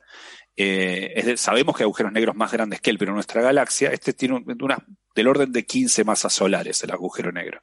Entre, no, se sabe muy bien, puede ser incluso 18 masas solares, entre 10 y 18 masas solares. Es un agujero negro que rota muy rápido aparte. No solamente que es muy masivo, sino que rota casi a la velocidad de la luz, es decir, es casi extremal. Los agujeros negros como mucho pueden rotar a la velocidad de la luz. Este rota entre el 82% y el 90 y tanto por ciento de la velocidad de la luz. O sea, se sabe que rota muchísimo, va muy, muy rápido. Entonces es un agujero negro que para la masa que tiene es más pequeño. Los agujeros negros para una dada masa, si rota muy grande, se hacen más pequeños. Aparte de hacerse oblongos, se hacen un poco más pequeños. Y rota junto a una compañera que es una estrella. Es una estrella que no tiene eh, mucha, mucha masa y eso es importante para lo que sigue. En diciembre del año pasado hubo dos artículos, seguramente muchos más, pero al menos dos que, llamaron mi atención acerca de eh, la emisión que viene de ahí. Este, este objeto, este, este, este sistema, GRS 1915-105, está como a 36.000 años luz de acá. Es decir, está en nuestra galaxia, pero es, más lejano que el centro galáctico, está del otro lado, digamos. Eh, y, y este eh, tiene mucha emisión en rayos X. ¿no? El sistema binario, el, agujero negro le, acreta materia, le roba materia a su compañera, va acretando y eso hace una gran emisión de rayos X. Hubo dos papers eh, desde de, diciembre del año pasado, casi simultáneos. Eh, yo acá tengo los, los uno es Ratesh y el otro es uno de los autores y el otro es el de Balakrishnan. Esos dos artículos, uno estudiaba la misión, hicieron con, Chandra, estudiaron la misión muy precisamente en, X y, intentaron estudiar a partir de ahí más precisamente de la variabilidad, porque esta se conoce como una, fuente de rayos X variable. Eh, ¿Cuál es el origen de esa variabilidad? Los dos artículos en diferentes, eh, por diferentes eh, subtemas analizan cuál es el origen de la variabilidad de esta fuente en rayos X, sabiendo que es un sistema binario, pero ¿a qué se debe? Si a, una, un eclipse de la, de la compañera, a, la dinámica propia del disco de acreción, a los vientos del disco de acreción. Bueno, el primer artículo de estos dos, el de discute más, bueno, los dos discuten sobre el disco de acreción el viento del disco de acreción, pero discute más cuál es el origen de, eh, de la dinámica de vientos en el disco de acreción, o sea, toda esta materia que va arremolinándose y cayendo en el agujero negro, eh, infiriendo esa dinámica con modelos de magnetodinámica a partir de lo que se ve de la variabilidad de la emisión de rayos X. Y concluyen cosas interesantes sobre, sobre la dinámica, en particular eh, que el, el, origen de, ese, de, de, los fenómenos que ocurren ahí es magnético, porque hay diferentes dinámicas que uno podría imaginar acerca de la variabilidad de la imagen. Puede pasar que la, la estrella eh, larga mucho viento y eso obtura la imagen, puede ser propio de la dinámica del disco de acreción en torno al agujero negro, lo que hace que la, emisión sea per se variable y no ocultada por una dinámica que ocurre en las inmediaciones del sistema. Y bueno, todo parece indicar que la variabilidad está fuertemente dominada por, por lo que ocurre en el disco y que ese disco es, eh, digamos, esa, ese viento en el disco tiene un origen eh, magnético. Eh, lo, interesante de esos trabajos, o sea, los, grosso modo yo creo que lo que uno podría sacar como corolario es que es una, una fuente genial para estudiar, eh, se ha llegado a un nivel lo suficientemente sofisticado como para poder decir bastante acerca de la dinámica de del disco en relación a la variabilidad de la emisión en rayos X. Eh, antes había algún tipo de, inferencias, por ejemplo, uno dice, bueno, sabemos que estrella está orbitando junto a él, entonces sabemos que no puede emitir demasiado, no puede dar demasiado polvo como para obturarlo. Entonces uno infería ya, tenía, intuía que la dinámica venía mayormente de lo que le pasaba al disco de acreción en torno al agujero negro. Pero hoy los modelos magnetohidrodinámicos y la precisión en la medición de las variaciones de rayos X proveniendo de GRS 1915 más 105 son mucho más precisas. Y aparte se lo toma como un modelo, eh, un lindo toy model, porque es, muy, es una fuente muy, muy brillante, está nuestra galaxia. Es un lindo toy model para entender cómo son los procesos, los mecanismos que generan esta variabilidad en emisiones en rayos X en sistemas binarios. Pues muy, muchas gracias, muy buen resumen, porque yo no había leído ese paper, pero me resulta interesante todas estas cosas de las coronas de agujeros negros, ¿no? Y las interacciones de los discos de acreción con, con campos magnéticos. Recuerdo hace años hubo un artículo súper interesante de New Stars eh, con observaciones de cómo había, se interpretaba, ¿no? Que había sido la expulsión de la corona de un agujero negro, algún, no se sabe bien qué, pero algún, algún fenómeno de reconexión a muy gran escala que habría eh, pues de alguna forma desconectado esa burbuja que se habría separado y eh, tiene que ser la magnetohidrodinámica de esos discos de acreción tiene que ser brutal. Es muy, la verdad que es un tema que me, resulta súper interesante de, de, imaginar, ¿no? Eh, me parece que se hacen pocas simulaciones de ese tipo de, de escenarios, pues sería muy bonito. Siempre digo, Francis, que en Interstellar perdieron una gran oportunidad de hacer algo útil con un ser humano en una nave y que, que, lo pusieran a pilotar a través de un disco de acreción del agujero negro, esquivando, eh, no sé, de erupciones debidas a reconexión magnética. tenés, tenés, le dijeron, hay dos misiones, tenés que elegir. Una es ir a estudiar la magnetohidrodinámica relativista en el régimen de, de, campo fuerte, y la otra es ir a hablar con tu hija, algo que podías haber hecho sin, sin haber viajado. y el tipo dijo, la segunda. La segunda. Sí. El factor humano. Bueno, vamos a entonces a ir pasando de tema. Muchas gracias, Gastón. Y vamos a hablar, eh, para terminar, de, de la COVID-19, porque como es un tema que no se habla mucho por ahí, pues, pues digo yo que, no sé, que la gente estará preguntando, ¿qué pasa con eso? Ya no se habla de COVID-19. Bueno, pues sí. Un tema injustamente olvidado, ¿verdad? Injustamente olvidado, que no se trata mucho en, casi ningún medio de comunicación. Pues vamos a hacer la excepción. Em, ha salido un paper en Science que nos mandó Alberto y la verdad que me pareció muy, muy interesante, ¿no? Eh, que aunque tú dices, Alberto, que son esperables las cosas que, que se comentan aquí, pero, pero bueno, me resulta muy interesante pensar un poco, piensan en el horizonte de cuando esta enfermedad ya transicione de, de esta fase epidémica en la que está a convertirse posiblemente en algo eh, endémico, ¿no? En algo que, mm. que, se queda con nosotros y, y, cómo sería esa enfermedad en ese momento. O sea, vamos a tener que estar vacunándonos todos los años o, o, es algo con lo que terminaremos conviviendo nuestro sistema inmunitario y, y será una más de estas enfermedades, ¿no? Eh, hay, hay, que pensar, hay que pensar eh, para que nuestros clientes tengan claro lo que significa endémico, que eh, bueno, los constipados son endémicos, ¿vale? Están aquí, los cogemos continuamente y, no nos preocupan especialmente porque los pasamos y ya está, pero el sarampión es endémico, que el sarampión, la gente se muere del sarampión y por eso nos hemos de vacunar. Entonces, esa es la gran diferencia, ¿no? Enfermedades endémicas contra las que te has de proteger explícitamente y enfermedades endémicas, pues que no hace falta porque son, son más leves. A ver, la definición de un mal endémico es un mal que afecta a una zona en concreto. Sí, que está instalado. Un tiempo, está instalado. Mm. Está ahí, es residente. Sí, porque esto depende de la zona, ¿no? Un ejemplo también que creo que comentabas tú, Alberto, es la viruela, por ejemplo, cuando llegaron los europeos a América, que era una enfermedad leve eh, para los europeos y que, sin embargo, para los pobladores americanos que no tenían inmunidad contra esa enfermedad, pues era una cosa eh, muy grave, ¿no? Bueno, decir, decir que era leve para los europeos quizás sería exagerar. O sea, lo, que, lo, que, lo, que ocurre es que no era no amenazaba con la destrucción de la población europea, pero sin embargo en la población americana se cargaba el 90% de las personas. Eh, entonces, eh, esa, es, la diferencia. Sí, exactamente. Vale, eh, creo que esta mañana tuviste en tu programa, ¿fue en la brújula de la ciencia o...? No, fue en, fue en Aparicio en órbita, fue en, el programa de Alsina. Eh, es que, bueno, eh, la verdad es que no, he tenido mucho tiempo tampoco porque eh, fue esta mañana, me, enviaste el audio ahí de prisa y corriendo, te lo agradezco, eh, para de una entrevista que, que hiciste eh, mm. y que creo que... Déjame, déjame si quieres, antes de poner el audio, que, que haga yo una mini intro y entonces lo, lo escuchamos si quieres. Bueno, sí, eso, te iba a decir, que nos hicieras la introducción a todo el contexto en general y a este experto con el mm. que estuviste hablando esta mañana.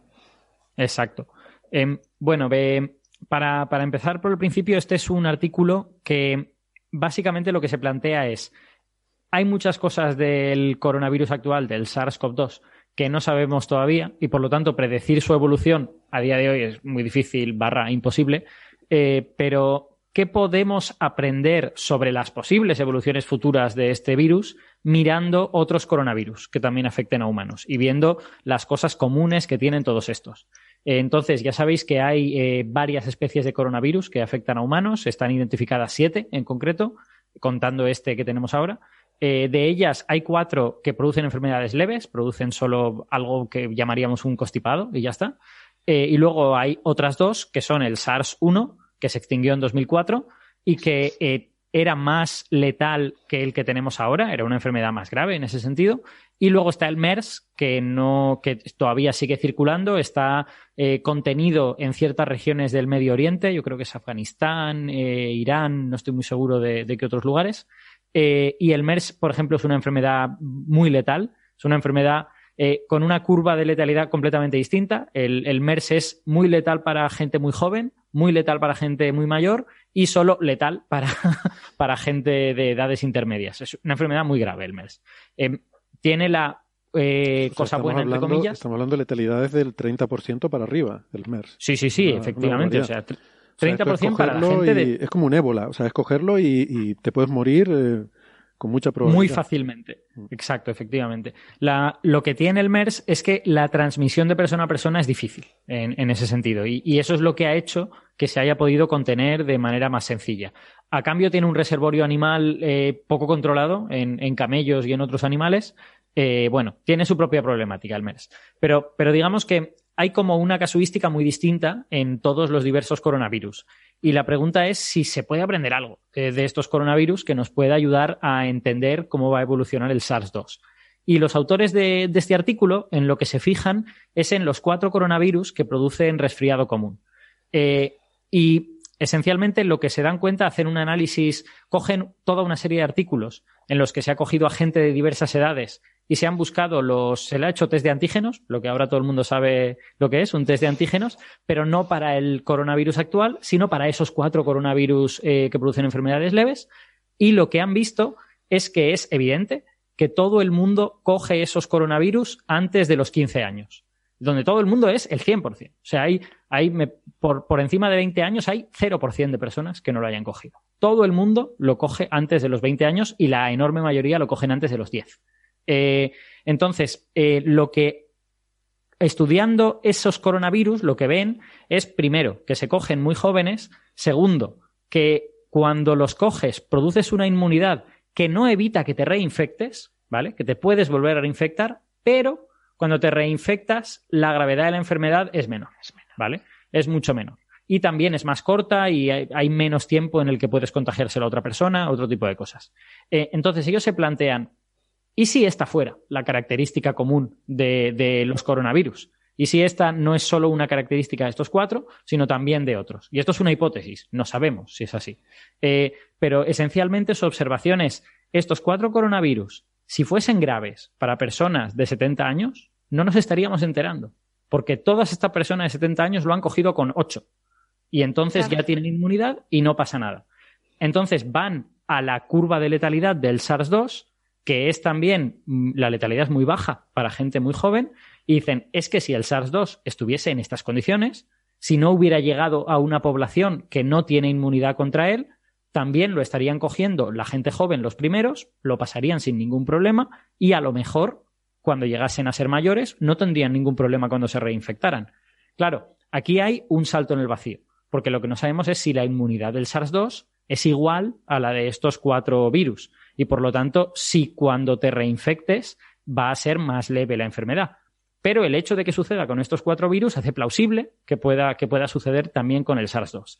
Entonces ellos lo que, lo que cogen es un modelo y dicen, bajo el supuesto de que la inmunidad del SARS-2 funcione de esta manera, ¿cómo sería un futuro en el que el SARS-2 esté ya instalado y sea endémico en nuestras poblaciones?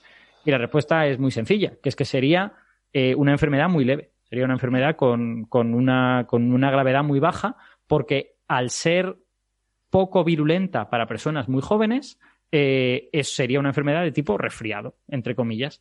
o, bueno, si queréis pensarlo de esta manera, todos nuestros oyentes que hayan tenido niños pequeños, pues saben que los niños pequeños de vez en cuando cogen alguna cosa, les sube la fiebre, tienen 38 o 39 de fiebre, luego les baja, no todos nos asustamos mucho cuando eso ocurre, pero habitualmente eso pasa y luego ya está. Pues este tipo de episodios pueden ser enfermedades como esta. Eso no es un catarro, eso, eso ya es una gripe o alguna cosa más. Un catarro, un resfriado, normalmente casi es que ni te da fiebre. Es que no sabemos lo que es. Mm. Es que no sabemos lo que es. Es, un virus. quiero decir, lo que, lo que conocemos de, estos coronavirus es la letalidad. No es eh, lo intensos que son los síntomas cuando un niño de dos años lo coge. Entonces, quizá una de esas fiebres es uno de estos virus. Si simplemente, vale, le da fiebre, pero luego eh, el chaval se recupera porque su sistema inmune reacciona y tal y cual. Eh, entonces, la. No sé por dónde estaba. Eh, ah, sí, que, que si su, lo que su modelo les dice es que si aplican al SARS-2 este tipo de inmunidad, es decir, que cuando lo coges tienes una inmunidad que no te protege para reinfectarte, pero cada reinfección como que te recuerda un poco la enfermedad y por lo tanto durante toda la vida vas teniendo una, inmunidad a ella que te protege contra la versión grave de la enfermedad, pues llegas a 70 años y cuando lo coges, pues no es ningún problema. Entonces, según esta idea, la, hipótesis sería que, en fin, nuestros ancianos actuales, pues los pobres, no tienen ningún tipo de inmunidad contra este mm. virus porque es un virus nuevo, lo cogen de buena y en esa primera, en esa infección primaria, que es la que llaman, pues tienes un cierto riesgo de, de morir. Bueno, un riesgo. Sí, un cierto riesgo, ¿no? Sí, sí, exacto. pero que, claro, si esto fuera un virus que ya estuviera aquí, que lo hubieran cogido de pequeños y ya de pequeños hubiera, no, no les habría pasado nada, porque a los niños no les pasa nada con este virus normalmente, pues desarrollas una cierta inmunidad, pues luego cuando lo coges con 70 años, pues ya tienes una, ¿no? Ya tienes una cierta inmunidad y no te produce la enfermedad grave. Esa sería un hmm. poco la idea. Sí, exacto. Em, e, ellos lo que dicen es, viendo las curvas de letalidad, si este, si el SARS-2 fuera como el MERS, podríamos casi garantizar que tendríamos que estar vacunándonos continuamente. Porque el MERS eh, cuando lo coge la gente joven, también es muy grave para la gente joven. Es como el sarampión. En ese, la clave es cómo se comporta el virus cuando eres joven. Si el, virus es, si el virus es letal cuando eres joven, entonces está fastidiado. Tienes que vacunarte toda la vida, tienes que estar continuamente con, con en la, en la O sea, no, no toda la vida que te hayas de vacunar varias veces a lo largo de tu vida, pero que tienes que estar vacunando a la gente joven continuamente. Porque, ah, porque la gente joven es vulnerable a este, a este asunto. El sarampión no solemos vacunar una sola vez, una vez. pero pero tenemos que vacunar. Quiere decir que habría que incluirlo entre las vacunas que se les pone a los niños, entre ese paquete de vacunas que se ponen al principio de la vida, habría que incluir esa. Vale. Voilà. Pero, sin embargo, teniendo la curva de letalidad que tiene el SARS, eh, bajo este supuesto de que su inmunidad es similar a la de otros coronavirus conocidos, eh, pues tendríamos que probablemente cuando llegue a la fase endémica no tendríamos que vacunar. No necesitaríamos vacunar, vale. O sea, ahora mismo estamos vendiendo todas las acciones de Pfizer y de Moderna que teníamos, las estamos vendiendo todas, ¿no? No, a ver, yo, yo eh, me gusta darle la vuelta al argumento. Creo que es más, creo que es más educativo si le damos la vuelta al argumento. En realidad, lo que nos viene a decir este paper es que necesitamos saber qué tipo de inmunidad producen las vacunas que estamos poniendo y qué tipo de inmunidad se consigue después de pasar la enfermedad. ¿Es del mismo tipo que la de estos cuatro coronavirus? ¿Que te protege contra la versión más grave de la enfermedad en la siguiente reinfección o no? Esa, es la pregunta relevante. Mm. Si tenemos respondida esa pregunta, sabemos si podemos aplicar este razonamiento o no. Y, a día de hoy todavía no, no la hemos respondido, claro. Bueno, los estudios de fase 3, eh, los estudios clínicos fase 3, una de las conclusiones que obtuvieron es que no hubo ningún fallecimiento entre los contagiados vacunados. Es decir, se habló de eh, eficacia del 100% en, mayor, en los de mayor edad de esas poblaciones. También es verdad que en todos los estudios clínicos de fase 3 el número de personas mayores de 60 años que se incluyeron fue muy bajo. Entonces, eh, esto hay que cogerlo entre comillas. Lo que aparentan, por ejemplo, lo que ha ocurrido en, en Israel, que se ha vacunado a las personas mayores de 60 años prácticamente a todas pero a gran parte de la población, no sé, cerca del 90% de la población que ha recibido ya al menos una dosis de la vacuna. O sea, prácticamente está casi toda la población vacunada y ha bajado muchísimo la tasa de infección y la tasa de casos graves en Israel entre personas mayores de edad, claro, no entre todas, ¿vale? Porque, eh, pero los primeros que fueron vacunados, en ellos es donde vemos primero el efecto y estamos viendo el efecto de esa bajada. O sea, aparentemente eh, las vacunas están consiguiendo que la gente no curse la enfermedad grave. la, la enfermedad puede, un, alguien vacunado puede contagiar, puede contagiarse y contagiar. Eh, hay unos estudios que indican que la carga viral, pero eso para algunas vacunas concretas, es como 10 veces menor cuando tienes la vacuna. Lo que la vacuna, claro, el gran problema de la vacuna, acordaros, es que se inyecta intramuscular en el brazo. ¿Vale? O sea, se almacena la memoria inmunitaria en ganglios cercanos al lugar del brazo, del pinchazo. Pero tú no te infectas por el brazo, te infectas por la boca y por la nariz. Entonces, las futuras vacunas, que eso la van a sacar en menos de un año, que son intranasales, serán mucho más efectivas, porque la memoria inmunitaria eh, suele estar localizada, ¿no? Entonces la respuesta será mucho más rápida. Pero en cualquier caso, lo que nos indican los estudios actuales es que las vacunas son muy eficaces para evitar los casos graves, la mortalidad la reducen muchísimo y sobre todo en, las personas que más eh, problemas tienen, eh, que son las personas de mayor edad, y además que controlan la infección, con lo que no es irrazonable pensar que el virus se vaya a convertir en endémico. Eso es. También el, único pero que se puede poner a, esos, a ese razonamiento es que eh, no sabemos cómo evoluciona a un plazo más largo. O sea, hemos visto esa evolución en unos cuantos meses después de la vacunación. Eh, al cabo de un año se mantiene ese tipo de eficacia, ¿no? Es, bueno, esas son preguntas que hay que responder, digamos.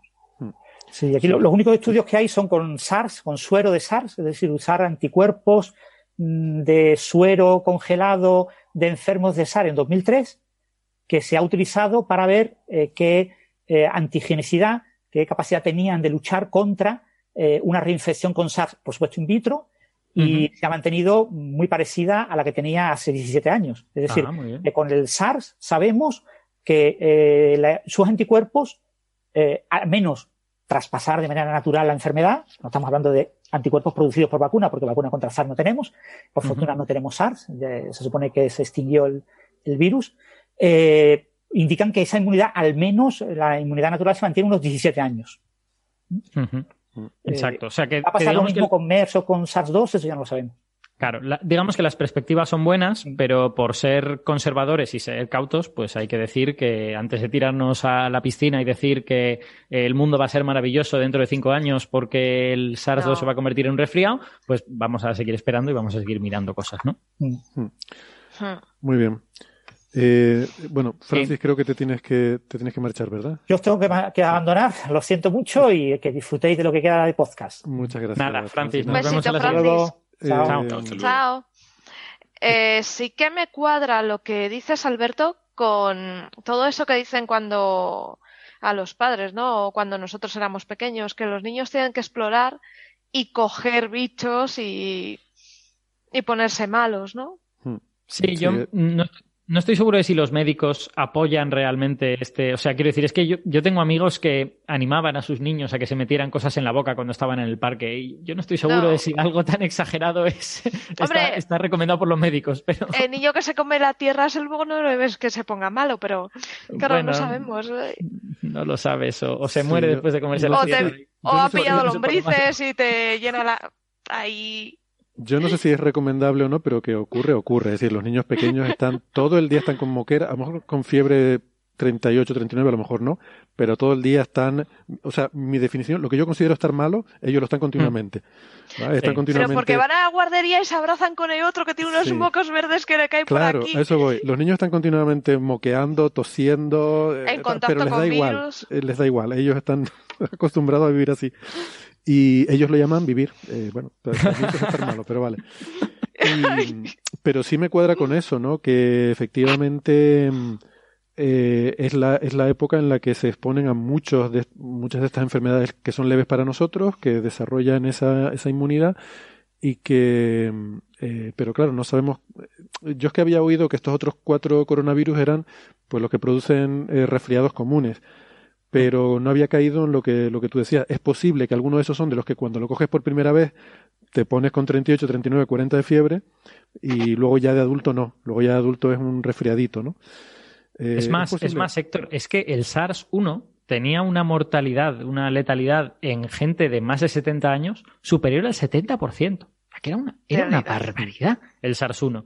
Y sin embargo, como en gente joven tenía una letalidad extremadamente baja, si se hubiese llegado a volver endémico, o sea, bueno, habría sido un desastre si se hubiera extendido por ahí, pero al volverse endémico, probablemente sería un resfriado. Es que, mm. es que es así de increíble, que solo estás viendo la cola de antes de 20 años. Claro, es que esto solo lo podríamos saber si encontráramos una población que estuviera totalmente aislada de nosotros y fuéramos y le plantáramos esos virus y vemos qué les pasa. Claro, y, y, eso sería, digamos, poco ético. Sí. Dudosamente ético. No, pero sí que se podría estudiar un poco mm, es que, claro, tampoco tenemos documentos. ¿Cuánto tiempo llevan esos virus con nosotros, no? ¿Cuándo pues aparecieron por primera vez? Es que es complicadísimo. Eso lo hemos, lo hemos contado en el programa un poco de pasada. Hay un estudio eh, interesante, pero con, pero con un margen de, error muy amplio, eh, sobre uno de esos coronavirus que se llama OC43, que es, está muy cercanamente emparentado con un, con un coronavirus bovino. Entonces, eh, se ha visto cuándo se separaron esos dos coronavirus y fue hace relativamente poco, fue en el, fue en el siglo XIX. Eh, entonces, se ha asociado ese coronavirus, se ha tratado de asociar con alguna de las pandemias del siglo XIX que tradicionalmente se, se atribuían a la gripe. Y bueno, quizá pudiera estar asociado con la pandemia de 1889, pero bien es verdad que cuando miras los intervalos de 95% de confianza, pues te queda como entre, no sé, creo que era entre 1814 y 1904. O sea que podría ser cualquier momento del 19. Por ese rango también fue el evento Carrington, yo qué sé. claro, exacto, efectivamente. Es que igual, igual fue una gran pandemia o igual tuvo un R0 muy pequeño y fue algo que ocurrió en una población y no nos hemos enterado. Entonces, Es, es, complicado identificar eso. En la, en la, entrevista que hemos hecho esta mañana en la radio, que, ahora vamos a poner un trocito, eh, hemos tenido la suerte de tener a Adriana Guinagalde, que es ahora mismo el director del Observatorio de Salud Pública de Cantabria, pero el, tío es epidemiólogo y es historiador de la medicina. Y se ha estudiado las pandemias del siglo XIX, del siglo XX, y se lo sabe muy bien. Y, bueno, nos ha contado cosas. Eh, lo que pasa es que las cosas que nos ha contado de pandemias históricas mm, no las he incluido en el trocito que te he dado, Héctor. Eso tendrán que ir al, podcast de Aparicio en órbita para escucharlo.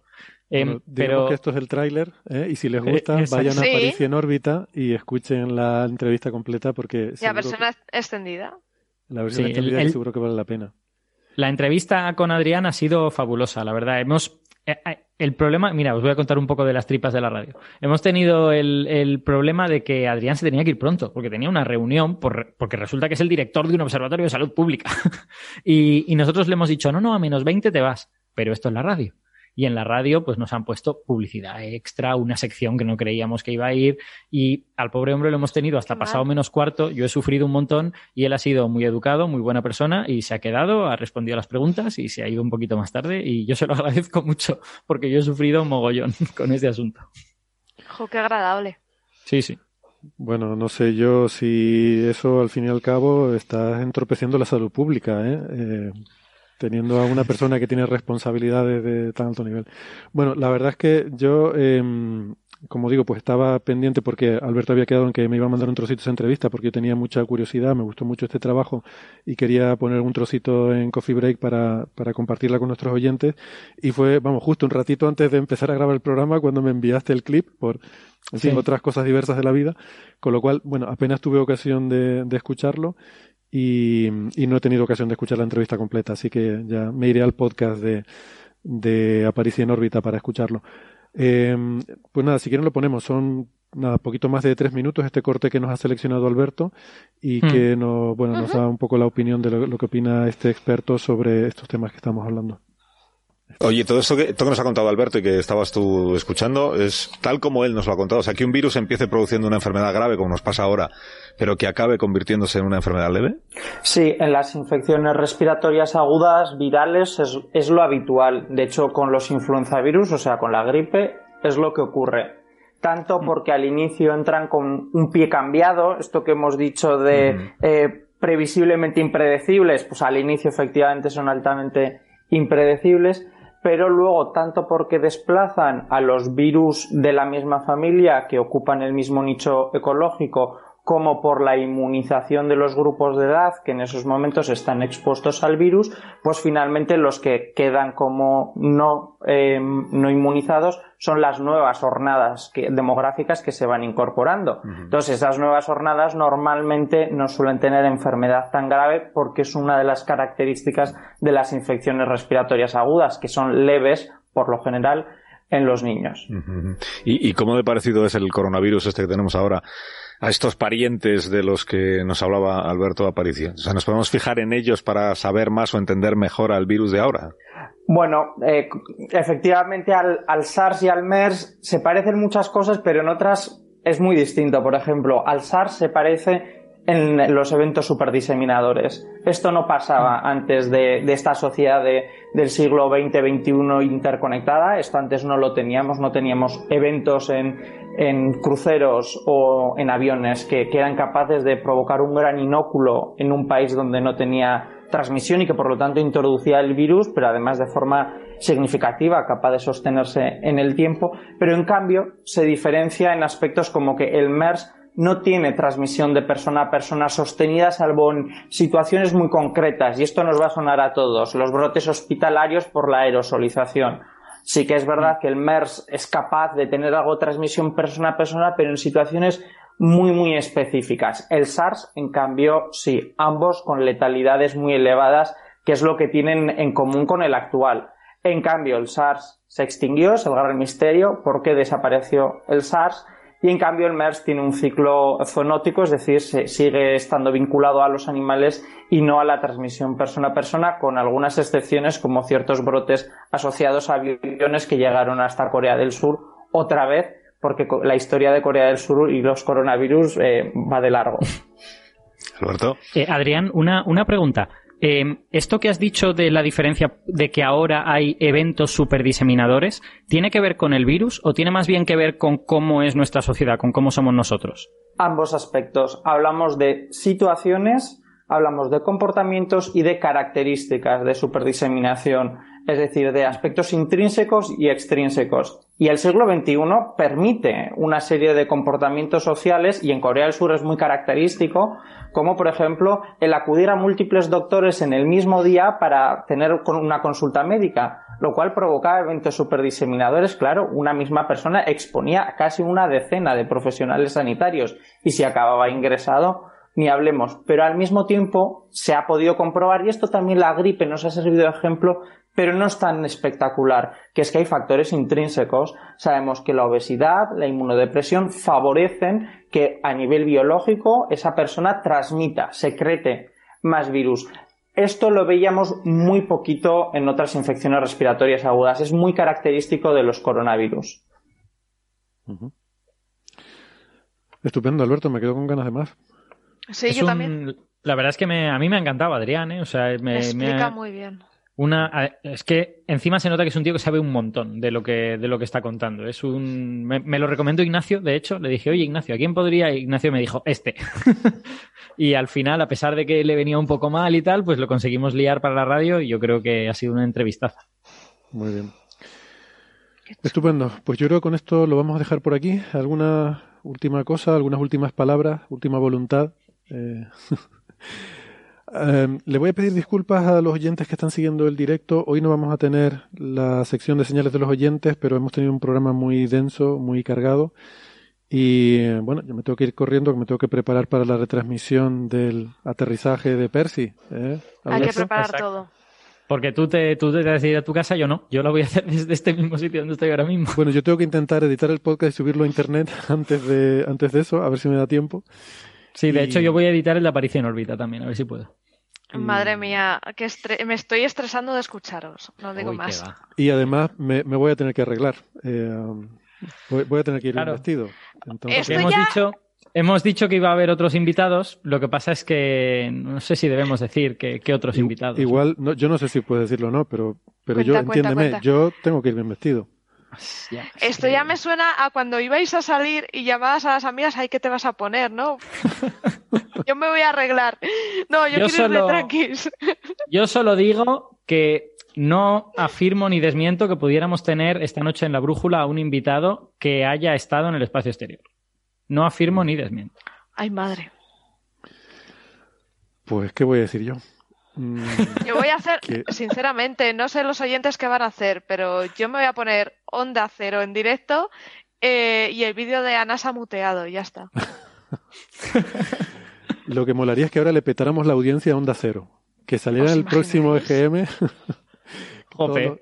todos los oyentes de Coffee Break le vamos a petar la audiencia a Onda Cero. A ver tú. Ojalá, porque querría decir que a lo mejor tendríamos media hora de ciencia más veces. O sea, si yo de verdad siento que esta noche voy a hacer la radio que yo querría escuchar. Bueno, esto a lo mejor no está bien que lo diga, pero ya lo he dicho. Pues venga, todos los que. Vas a hacer la radio que yo querría escuchar, Alberto. Sí.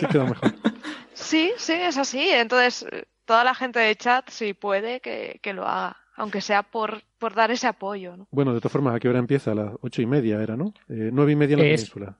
Eso es, nueve y media península, ocho y media Canarias. Vale, vale. Bien, bueno, claro, esto si lo están escuchando en diferido no tiene ningún sentido porque ya habrá ocurrido. Esto será el pasado y no habrá conexión causal. O sea, por mucha máquina del tiempo que inventen no, no va a funcionar. Sabrán ¿Sí? Ya, sabrán que anduvo todo bien. Sí. Es más, eh, incluso aunque lo edites y lo publiques antes de la retransmisión, nadie va a llegar a este punto eh, antes de que caiga la sonda. Esa es una, es una situación muy curiosa. Salvo que alguien haga trampa y se adelante, ¿no? Y escuche el final. Eso podría ser.